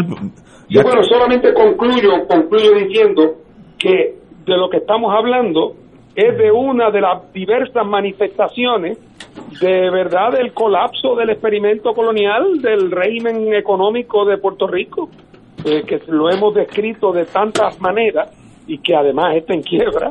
Y entonces una de las manifestaciones de eso es la manifestación del empobrecimiento demográfico que se da tanto por vía de la, de la migración como por vía de que aún la gente que se queda eh, empieza a no tener hijos porque o porque piensa que no tiene futuro o porque empieza ahora a resultar demasiado caro. Eh, y entonces pues ya el, la crisis va a otro nivel. Pero a lo que hoy es lo que hemos hablado nosotros tantas veces, que la solución para esto no es meramente cambiar de vitamina C a vitamina D. Eh, la solución para esto, salvo que querramos seguir por este camino de que Puerto Rico se vaya despoblando, nos vamos convirtiendo en un sitio donde únicamente hay cierto turismo, donde algunos americanos retirados se vienen a vivir a Puerto Rico porque el clima es bueno y donde la mayor parte de la población vive de los cupones y de la, del desempleo federal, de las ayudas, eh, y, y, somos un, lugar pasivo, pobre, eh, sin futuro. Eh, eso es lo que nos espera si seguimos por el camino por el cual vamos. Ay Dios. Eh, tengo que estar de acuerdo contigo y uno se asusta porque uno es parte de este barco que se está hundiendo. Así que si, si yo estuviera en Venezuela, pues eh, sería más bien una cuestión académica, pero esto es real para la vida nuestra. Y esos que sueñan con que Trump va a, va a manipular las leyes contributivas americanas para traer 20 farmacéuticas que están en China, traerlas a Puerto Rico, está loco de amarrar. Porque si fuera a hacerlo, se las va a llevar para Estados Unidos, no para Puerto Rico. Es que es lógico. Hombre, si, si la razón para la decisión es para tener la más absoluta certeza de que tu línea de suministro no puede ser interrumpida, ¿cómo lo vas a llevar a Puerto Rico? Así es que el que sueñe con eso, pues tiene derecho a soñar, pero no es otra cosa. Yo, yo viví eh, eso de la población mermando en algunos estados y subiendo en otros yo viví la transición de la General Electric, que era una compañía que empieza en Connecticut y Nueva York, eh, ahí donde nace eh, la, compañía. Y cuando yo llego allí, empieza la emigración. De momento eh, encontraron que estados como Alabama, Kentucky, allí está una, una de las divisiones más grandes, Cleveland, no, Cincinnati, perdón, eh, empezaron a emigrar de New England hacia esos lugares porque la, la, la empleomanía era más barata. En Alabama y Mississippi era baratísima. Y empezaron a perder población esos estados. Yo me acuerdo de Iowa, fue uno que perdió como 5 o 6% en los años míos. Eh, pero no es que se pierdan, es que se mudan. Porque como es la misma nación, si yo, si yo estoy en San Juan y sigo trabajando en Adjunta, eh, pues es la misma cosa. Lo único que la Junta queda a 1.200 millas de, San Juan, pero es la misma, la misma nación. En el caso de nosotros es diferente porque es, una emigración cultural, lingüística, ¿sabe? Eh, no, no es igual que moverte de, Kentucky a, Mississippi. Eh, no, es la, es la destrucción del país, Ignacio. Sí, también. No, porque el que cuando las cosas están malas en, en la María, pues tú te mudas a Mayagüez. Y si en Mayagüez la cosa aprieta, te puedes mudar a San Juan pero todavía subsiste, aunque se va transformando, la sociedad puertorriqueña. Sigue teniendo su personalidad, su identidad, pero oye, pero si resulta ahora que todos nos vamos, uno para Fort Worth, Texas, otro para Salt Lake City, otro para Kankakee, Illinois, eh, ¿ah? pues quiere decir, y lo que queda es el envejecido, el enfermo, el que no tiene ambiciones, esa es la destrucción de un país. Estamos de acuerdo. Señores, tenemos aquí una pausa y regresamos con Fuego Cruzado. Esto es Fuego Cruzado por Radio Paz 810 AM.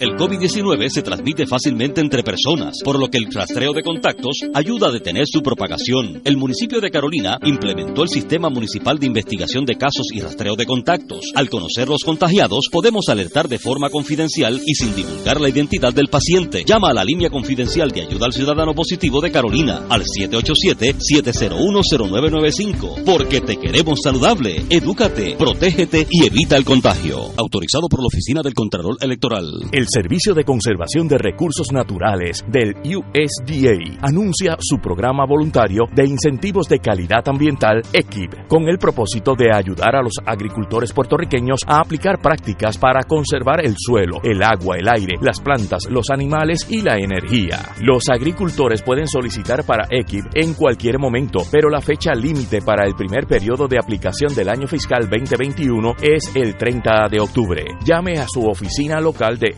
NRCS o visite www.pr.nrcs.usda.gov para más detalles. USDA es un proveedor, empleador y prestamista que ofrece igualdad de oportunidades. Eh, beneficiario de Medicare. ¿Sabías que ahora con tu nueva tarjeta de Triple S Advantage lo tienes todo en uno? Pues sí, más beneficios de salud, más acceso a tus OTC, puedes pagar la compra y limpieza del hogar y tienes dinero para que con la misma tarjeta de Triple Sí, la del plan, compres lo que necesites. Todo esto sin sacrificar tus beneficios de salud, tu familia y Triple S Advantage, una gran red. Triple S Advantage es una organización de cuidado coordinado HMO y de proveedores preferidos FPO con un contrato con Medicare. La afiliación a Triple S Advantage Inc. depende de la renovación del contrato. Fuego Cruzado está contigo en todo Puerto Rico. Fuego Cruzado, el programa de más credibilidad en la radio puertorriqueña, es ahora la tribuna abierta de análisis noticioso, con diversas perspectivas que exploran el trasfondo de lo que acontece a diario y cómo nos afecta. Escucha Ignacio Rivera y sus panelistas invitados de lunes a viernes en Fuego Cruzado en transmisión diferida a las 10 de la noche por Oro 92.5 FM. Y ahora continúa Fuego Cruzado.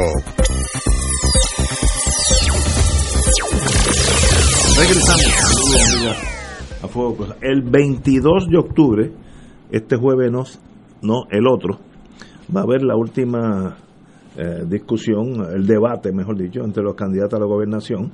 Va a ser un, opera, un operativo, como diríamos en la policía, de Telenoticias, WKQ y El Nuevo Día. Van a estar los muchachos, los seis jinetes, Pedro Perluisi, Charlie Delgado, Juan Dalmao, Alexander Lúgaro, César Vázquez y Elecer Molina.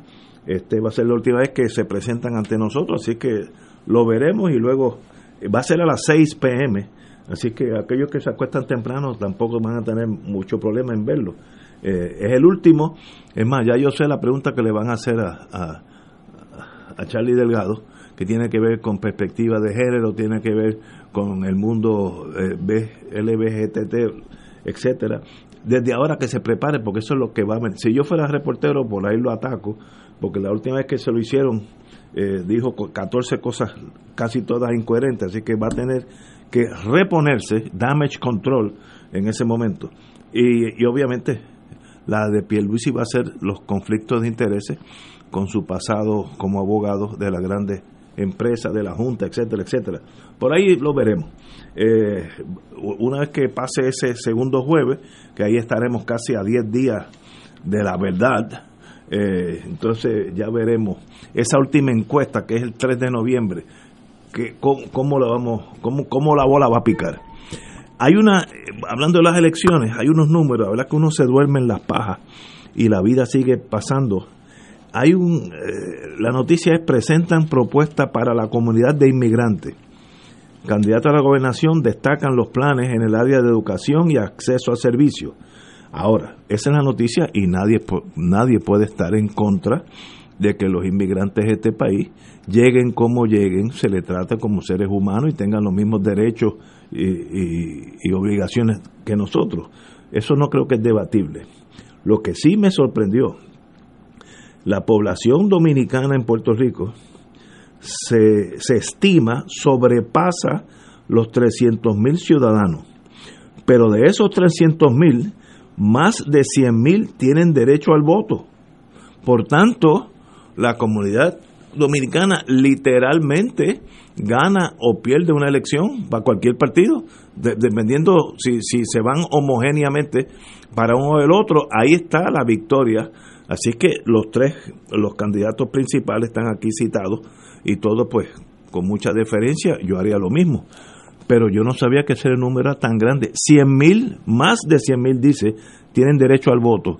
¿Cómo eso afecta las elecciones? Pues yo creo que sí las afecta. Un bloque muy, muy grande en una elección que se puede ir por 10, 15 mil, 12 mil votos 100 mil votos de un lado nada más, eh, hace la elección. Eh, compañero Martín. Bueno, particularmente, Ignacio, cuando estamos hablando de una elección donde, mira, en las elecciones pasadas la gente se olvida, pero porque como por ahí se usan números que hay 2.3 millones de personas en las listas, mire, la realidad es que en las elecciones pasadas votó un millón seiscientos mil y pico de personas un millón seiscientos mil y pico de personas. En estas elecciones van a votar menos. Wow. Lo cual quiere decir que si ese número de cien mil de elector, de personas dominicanas que tienen derecho al voto aquí, pues estamos hablando de un número de que es como el 7 o el 8%, de un que vienen de un país cuya cultura de participación política es mucho más intensa que la nuestra.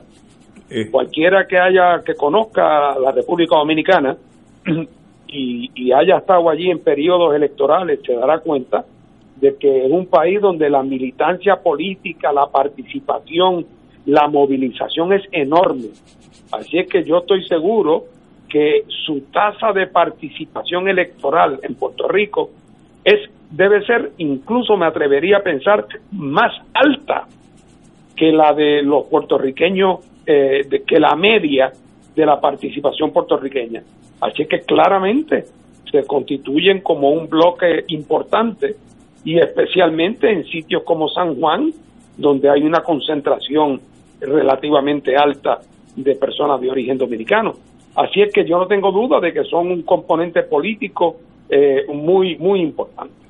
Eh, de la misma manera, sobre lo que decías tú antes, habrá que ver siempre un, una gran una gran pregunta los científicos políticos se devanan los sesos tratando de contestar la pregunta de si los debates tienen o no tienen eh, impacto y cuál es su efecto eh, en Estados Unidos el, la conclusión generalizada tiende a ser que los debates no tienden a mover mucha gente ni en una dirección ni en otra, que sus efectos son muy marginales.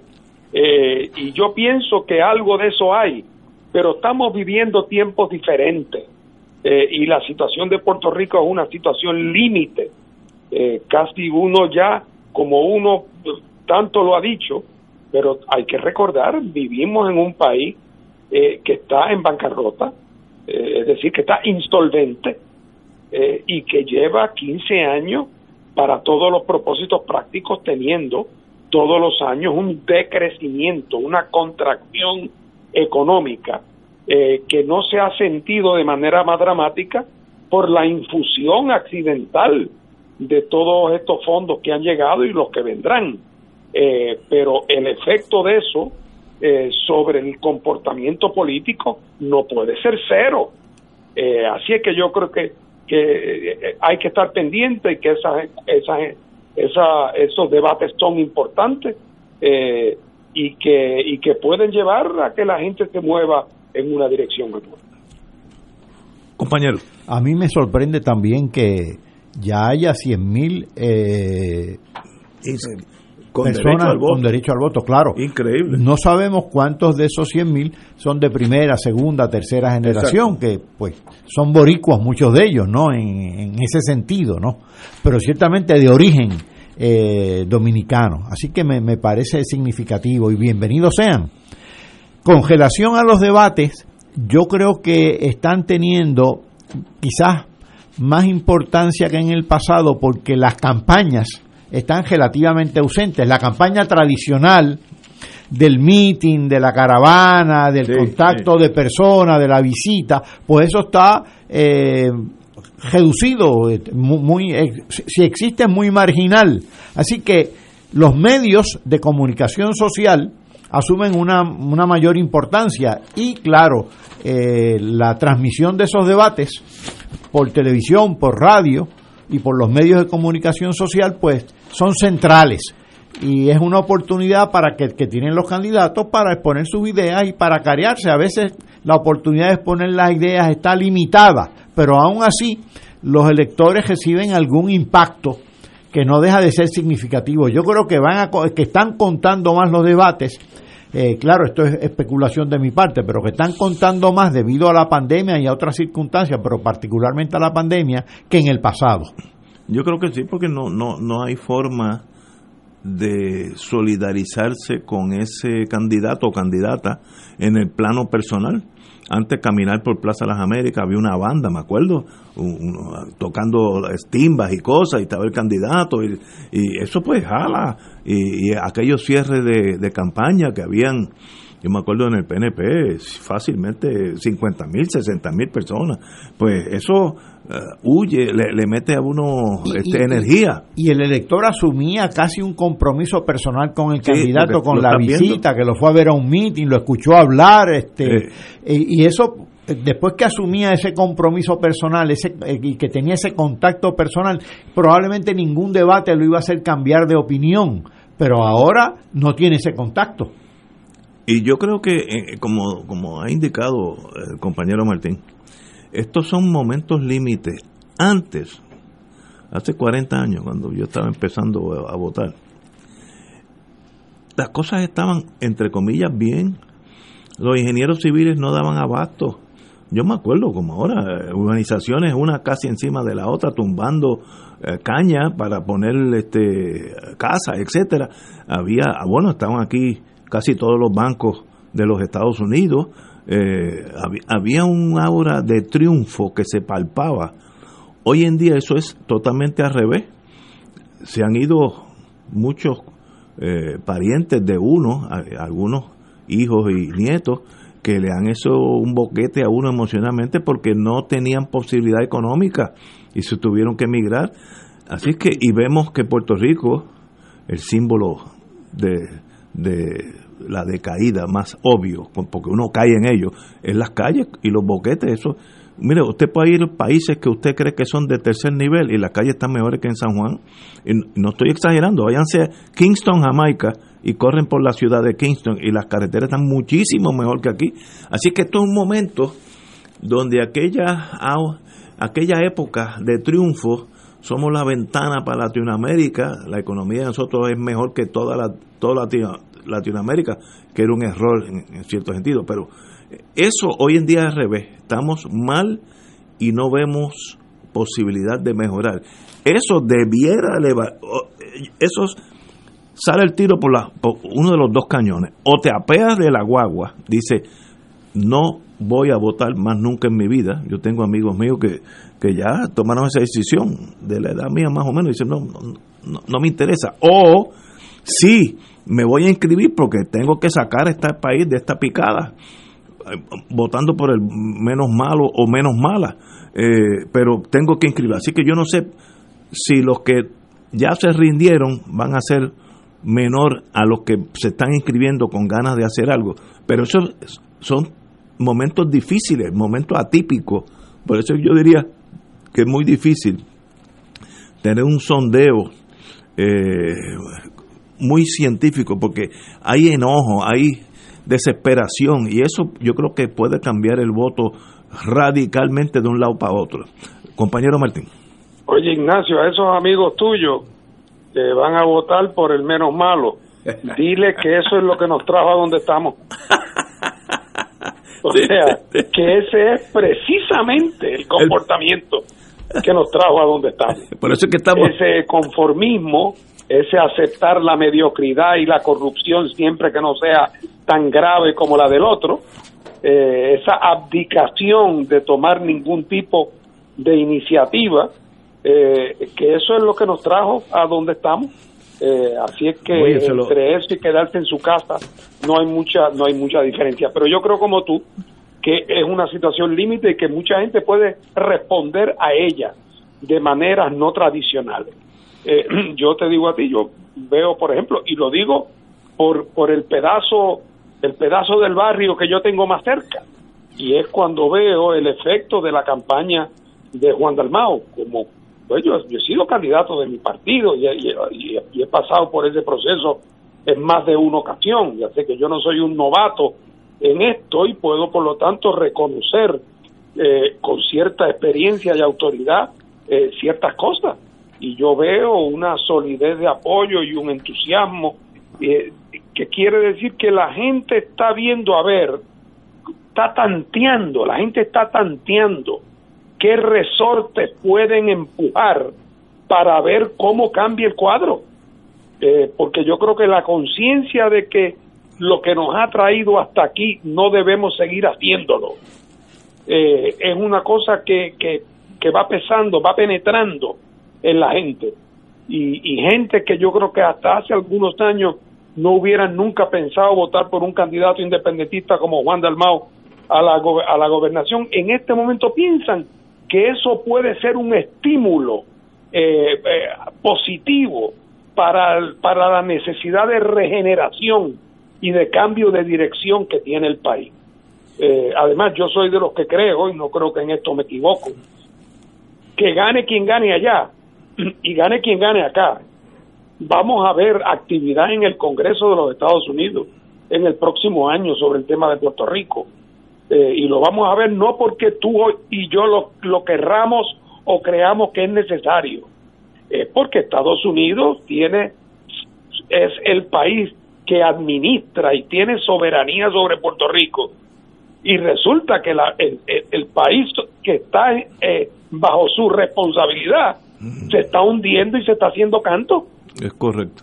y por lo tanto ellos tienen que tomar algún tiempo, hombre, podrán posponer porque nunca es fácil y siempre hay otros temas que son atractivos eh, y que parecen más urgentes, pero llega el momento en que no pueden pasar sin atender el problema. Es más, lo de la Junta de Control Fiscal, con toda su cosa grotesca, es indicio de hasta qué punto en un momento de crisis, demócratas y republicanos, Congreso y presidente, se ponen de acuerdo y sacan un sombrero del conejo para bregar con el tema de Puerto Rico. No es el, con- no es el conejo que yo hubiera querido, pero sí te indica que en un momento donde la crisis es de suficiente intensidad, hay capacidad institucional en Estados Unidos para responder. Hombre, casi nada nombraron un síndico. Exacto. Lo que pasa es que el colonialismo no se puede a la larga resolver con más colonialismo. A corto plazo, poner un síndico eh, puede ser, puede parecer como un remedio. Eh, amarrar al muchacho que no obedece a la pata de la mesa puede ser un remedio para los próximos 10 minutos, pero no es un remedio de vida.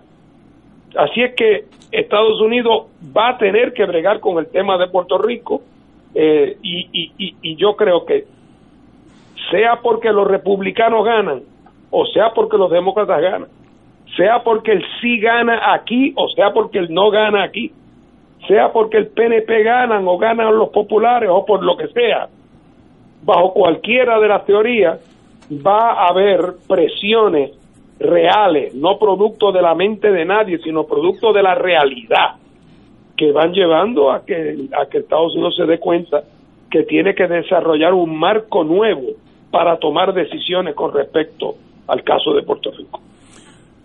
Yo siempre he dicho hace más de 20 años que los cambios al estatus de Puerto Rico no van a, venir de aquí para allá, porque aquí básicamente las, las fuerzas se neutralizan unos a otros, pero de allá para acá sí pueden venir, porque esa nación está acostumbrada a tomar decisiones.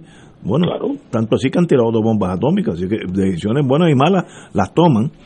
Y yo creo que va a llegar un momento donde Estados Unidos decir, espérate, yo no puedo seguir más con este tirijala. Primero que el experimento no está saliendo bien. Estoy quedando mal, hay un estado mucho más pobre que, que lo era antes, comparado con Mississippi, por tanto vamos a buscar una solución. ¿Cuál va a ser esa? No sé, pero va a venir de Washington a San Juan y va a venir como un rayo de, de un weekend para otro y nosotros nos volveremos locos aquí ante el, la característica decisión, aquellos que han, que han sido coloniales por más de 500 años, de no tomar decisiones. La van a tomar por nosotros.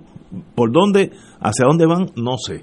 Pero, oye, para qué pena que no tenemos un psiquiatra aquí, porque no lo necesito ahora. Yo recibí en el internet hoy Puerto Ricans for Trump, The Rally. Eh, acompáñanos a mostrar la fuerza de simpatizante del presidente Trump en Puerto Rico. Octubre 18, 1 pm, salida estacionamiento Toys R en Carolina. Carolina hacia sede de movimiento republicano en Puerto Rico. Puerto Rico for Trump. Eh, compañero Martín, usted que ha estado en la política, eh, tráteme de analizar eso. Bueno, mira, cuando yo cuando yo era muchacho, yo me acuerdo que había un, circo que venía a Puerto Rico. Venían varios, pero había uno que anunciaba una cabra con dos cabezas. Y yo creía que era mentira y fui, pagué 50 chavos con unos amigos, tenían el, el circo montado por allá por el canódromo, al lado del al lado del, del, del eh, donde está el Tribunal Supremo. Oye, y era un cabro con dos cabezas, de verdad. Entonces, ¿qué es lo que pasa? Que de cada no sé cuántos miles de cabros, naturalmente hay uno que aparece con dos cabezas. Entonces, pues por lo tanto, en la política pasa igual, que hay un grupo de personas cuyo comportamiento es completamente atípico por razones que van desde razones de, de, desbalance mental eh, hasta problemas psicológicos de complejos profundos, hasta changuerías y, eh, y excentricismo, y tú juntas toda esa gente y, y, le dices que, el candidato es Trump y, y, puede encontrar apoyo. Eh, así es que a mí no me extraña. Claro, lo que sí sería de extrañar es que fuera mucha gente pero que haya un grupo de, de, cabritas con dos cabezas que quieran organizar una actividad, eso, eso no me extraña en lo más mínimo. Pues Oye, porque aquí también tenemos nuestros loquitos, ¿sabes? Sí, sí, aquí, hay, aquí hay uno. Oh, pero eso, yo cuando lo recibí pensé que era un chiste de algún amigo mío, pero luego mi hija me lo mandó desde New Hampshire. Y adiós, espérate, esto está cogiendo el mundo entero, así que eh, las cabritas de dos, de dos cabezas van a The Rally, una persona que es profundamente antilatino, pero ni lo esconde y nosotros queremos estar apoyándolo. Yo me perdí ahí, tal vez el problema sea yo. Catalá. Bueno, cada rato yo veo en televisión en Estados Unidos afroamericanos, negros americanos a, favor de Trump. Sí, correcto. Son unos poquitos. ¿Quién sabe qué los motiva? Eh, pero pero eso es lo mismo que aquí eh, así es que yo cada vez que veo a cada vez que veo a Trump o lo escucho pienso en la famosa película Star Wars que hablan del lado oscuro de la fuerza y francamente Trump representa muy bien el lado oscuro de la fuerza imperial pero el problema con Trump es que no puede disimular eh, que representa el lado oscuro, porque él solamente tiene ese lado, el oscuro, no, no tiene ninguno más.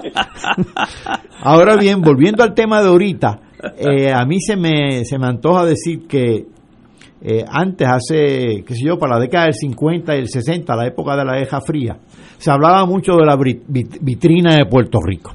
Pero el, gran cambio es que entonces exhibían el maniquí, que era pues que Puerto Rico estaba creciendo, esto, lo otro. Sabemos que un crecimiento fatulo, pero bien, vamos a estipularlo. Pero ahora eh, Puerto Rico está en contracción, está quebrado eh, financiera y económicamente, está eh, desesperanzado y ni acá en Puerto Rico ni allá en Estados Unidos hay voluntad para enseñar el maniquí desnudo en la vitrina. Así que tanto allá como acá existe la obligación de alterar ese maniquí, de bregar realmente, seriamente con, el, con la relación política de Estados Unidos con Puerto Rico, de bregar con el estatus, porque ya resulta embarazoso, resulta impúdico enseñar el maniquí tal y como está en la vitrina.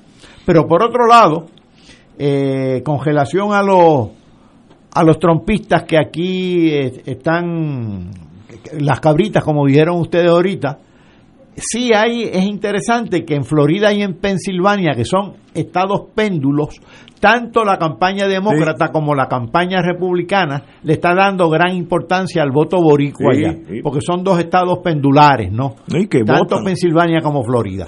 pero yo yo le, eso me llamó la atención y es que el número de puertorriqueños con derecho al voto eh, en Florida es gigante, es como 400 mil personas. Ahí están las elecciones. Igual que los 100 mil ahorita que hablábamos de los dominicanos aquí.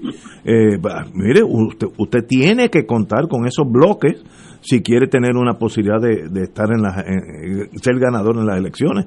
Así que Pensilvania tiene unos cuantos votos, creo que son 12 electorales. Eh, California tiene 55 por allá. Una, eh, eh, California es un país, vamos a ponerlo así. Ciertamente. Ten- tenemos que ir a, a una pausa y regresamos.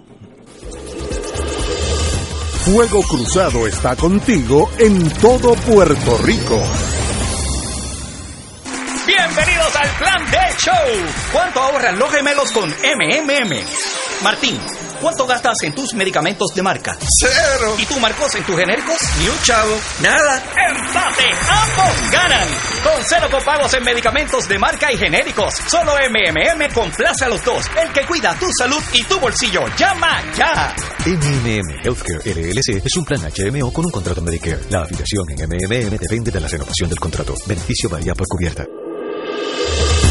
Fuego Cruzado, el programa de más credibilidad en la radio puertorriqueña, es ahora la tribuna abierta de análisis noticioso, con diversas perspectivas que exploran el trasfondo de lo que acontece a diario y cómo nos afecta. Escucha Ignacio Rivera y sus panelistas invitados de lunes a viernes en Fuego Cruzado en transmisión diferida a las 10 de la noche por Oro 92.5 FM. En Radio Paz 810 AM agradecemos las contribuciones de nuestros oyentes recibidas a través de ATH Móvil durante esta larga cuarentena, que nos ha permitido mantenernos en el aire a pesar de la difícil situación económica que nos ha golpeado duramente. Permanecemos a flote, pero cada vez es más cuesta arriba la misión de seguir operando este ministerio radial al servicio de nuestros hermanos en la fe y nuestra iglesia. Ahora más que nunca necesitamos de tu solidaridad. Entrando a la aplicación ATH Móvil de la siguiente manera. Paso número uno, marca Pay Business. Paso 2, busca Radio Paz 810. Número 3, escribe la cantidad del donativo. Y número 4, presiona enviar. Muchas gracias por tu ayuda y mil bendiciones ahora y siempre.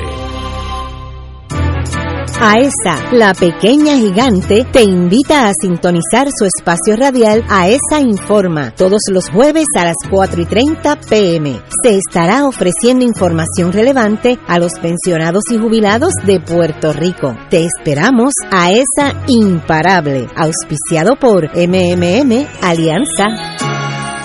Este es un mensaje del sistema de alertas de emergencia. El jueves 15 de octubre a las 10 y 15 de la mañana, esta emisora estará participando junto a la Red Sísmica de Puerto Rico y agencias de gobierno en el ejercicio anual de preparación para terremotos Shakeout 2020. Ese día, cuando usted escuche la señal de alerta, recuerde que es solo una prueba, pero dedique unos minutos junto a sus allegados a practicar el método de protección recomendado de agacharse, cubrirse y sujetarse. Practíquelo regularmente. Esto le puede salvar su vida. Y ahora continúa Fuego Cruzado. Amiga, eh, ahor- ahorita dije y estaba correcto, California tiene 55 votos electorales. Es el, el- iba a decir país, el estado que más tiene votos. Eh, le sigue Florida, tiene 29. Maryland 10, Virginia 10, Pensilvania 20, también un, y ahí hay una comunidad puertorriqueña grande, hay un artículo eh, en la mira, con la mira el, el voto boricua en Pensilvania, eh, los dos, Donald Trump y Joe Biden, eh, enamorando el voto hispano, en, sobre todo el puertorriqueño, pero son 20 votos electorales que, para ganar ese sistema americano, que es algo confuso y complejo, pero California sigue siendo el que se lleva a California, ya está en la pelea. Eh, se, necesita unos cuatro o cinco eh, estados principales, California, Texas, eh, Florida, Pensilvania, New York, Illinois y, ah, y Michigan, pero ahí hay uno arriba. Una vez que tú tienes eso, ya, ya estás adelante. Los otros son de muy pocos votos. Delaware tiene tres, algo así, una cosa este, casi irrisoria.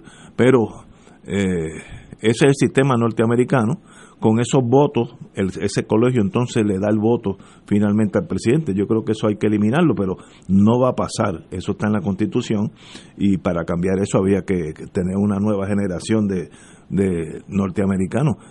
Las últimas dos elecciones, eh, Al Gore ganó el voto y perdió la elección y Hillary Clinton ganó el voto por 3.5 millones y perdió la elección. Así que esos votos electorales sí son bien importantes. Compañero Martín. Bueno, es como tú dices, eso es parte de la estructura compleja de, los grandes acuerdos y que hubo y transacciones que hubo que hacer para, para formar los Estados Unidos, porque los estados grandes, naturalmente, querían que la representación fuera por cabeza y querían que el voto fuera el voto popular. Los estados pequeños no, porque sabían que si no serían ignorados. Si fuera por el voto popular, nadie, ningún candidato iba a Delaware nunca. Exacto. Se pasaría la campaña en California y en Nueva York y en Texas. Así es que la, el, cambiar es como en el Senado. El Senado americano, uno pensaría que es la violación absoluta al principio de un hombre un voto. California, que tiene dos senadores con 30 millones de habitantes o 40, y Wyoming, que apenas tiene un millón, tiene dos senadores también. Y eso nadie lo ha cuestionado en 200 años, en casi 300 años de historia. Eh, así es que eso, eso es muy difícil tocarlo, si lo empuja mucho se rompe en pedazos. Pero lo de Florida es clave. Dicen los que saben, y yo no me cuento entre ellos, que Trump puede ganar Florida y todavía perder. Sí, sí. Pero que no tiene posibilidad de ganar si no gana Florida. Exacto, sí. O sea que Florida es imprescindible y es lo que tú dices, Ignacio.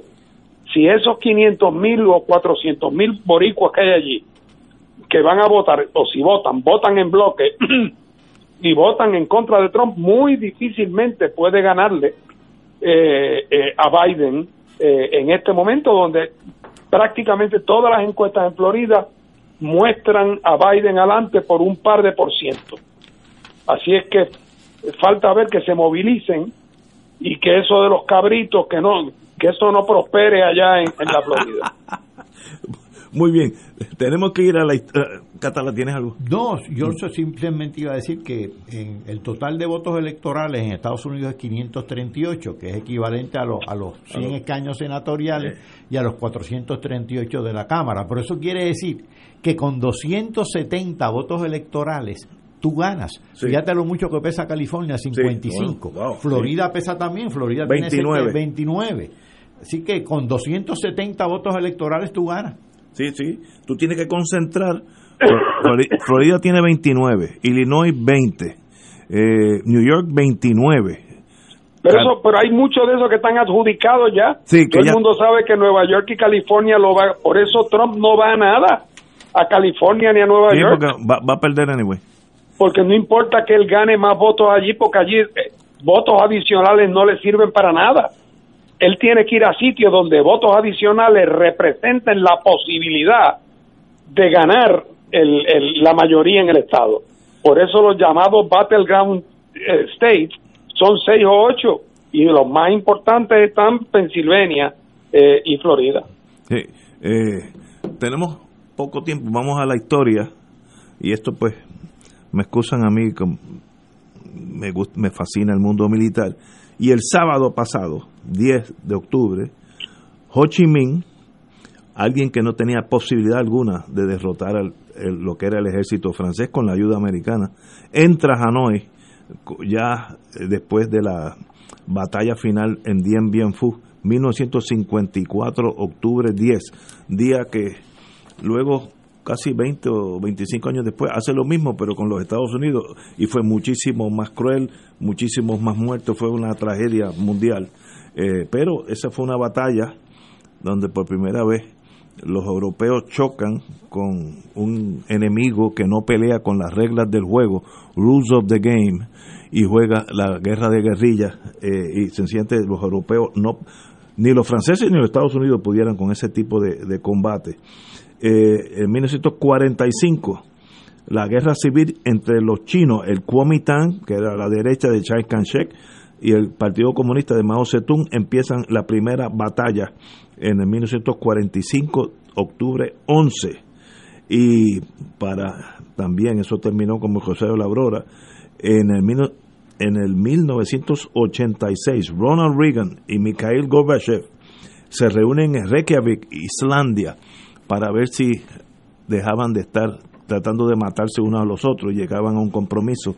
El, detan, aquel, el, detenerse en la locura, yo creo que de ahí en adelante el mundo empezó a respirar un poquito con más más elegancia o, más tranquilidad porque esos dos esas dos naciones estaban en un en un plano de aniquilarse unos a otros eh, bueno eh, tenemos que irnos eh, en el 1999 hubo la primera la primera vez que el mundo pasa de 6 billones de living human beings en el mundo. 1999, octubre 12. Pasamos de 6 billones, yo creo que 1.3 es chino nada más. Así que tienen este tienen una, una, una tajada grande de eso. Eh, bueno, compañero eh, Martín, diga usted. Bueno, sobre ese último dato, no somos nosotros los que estamos sobrepoblando el mundo, a la luz de lo que hablamos al principio. Por lo menos esa culpa a nosotros no nos la puede e-, echar. Esa no es nuestra. Señores, tenemos que irnos. Un privilegio estar aquí los lunes, como siempre, y hablaremos mañana a las 17 horas. Hasta mañana.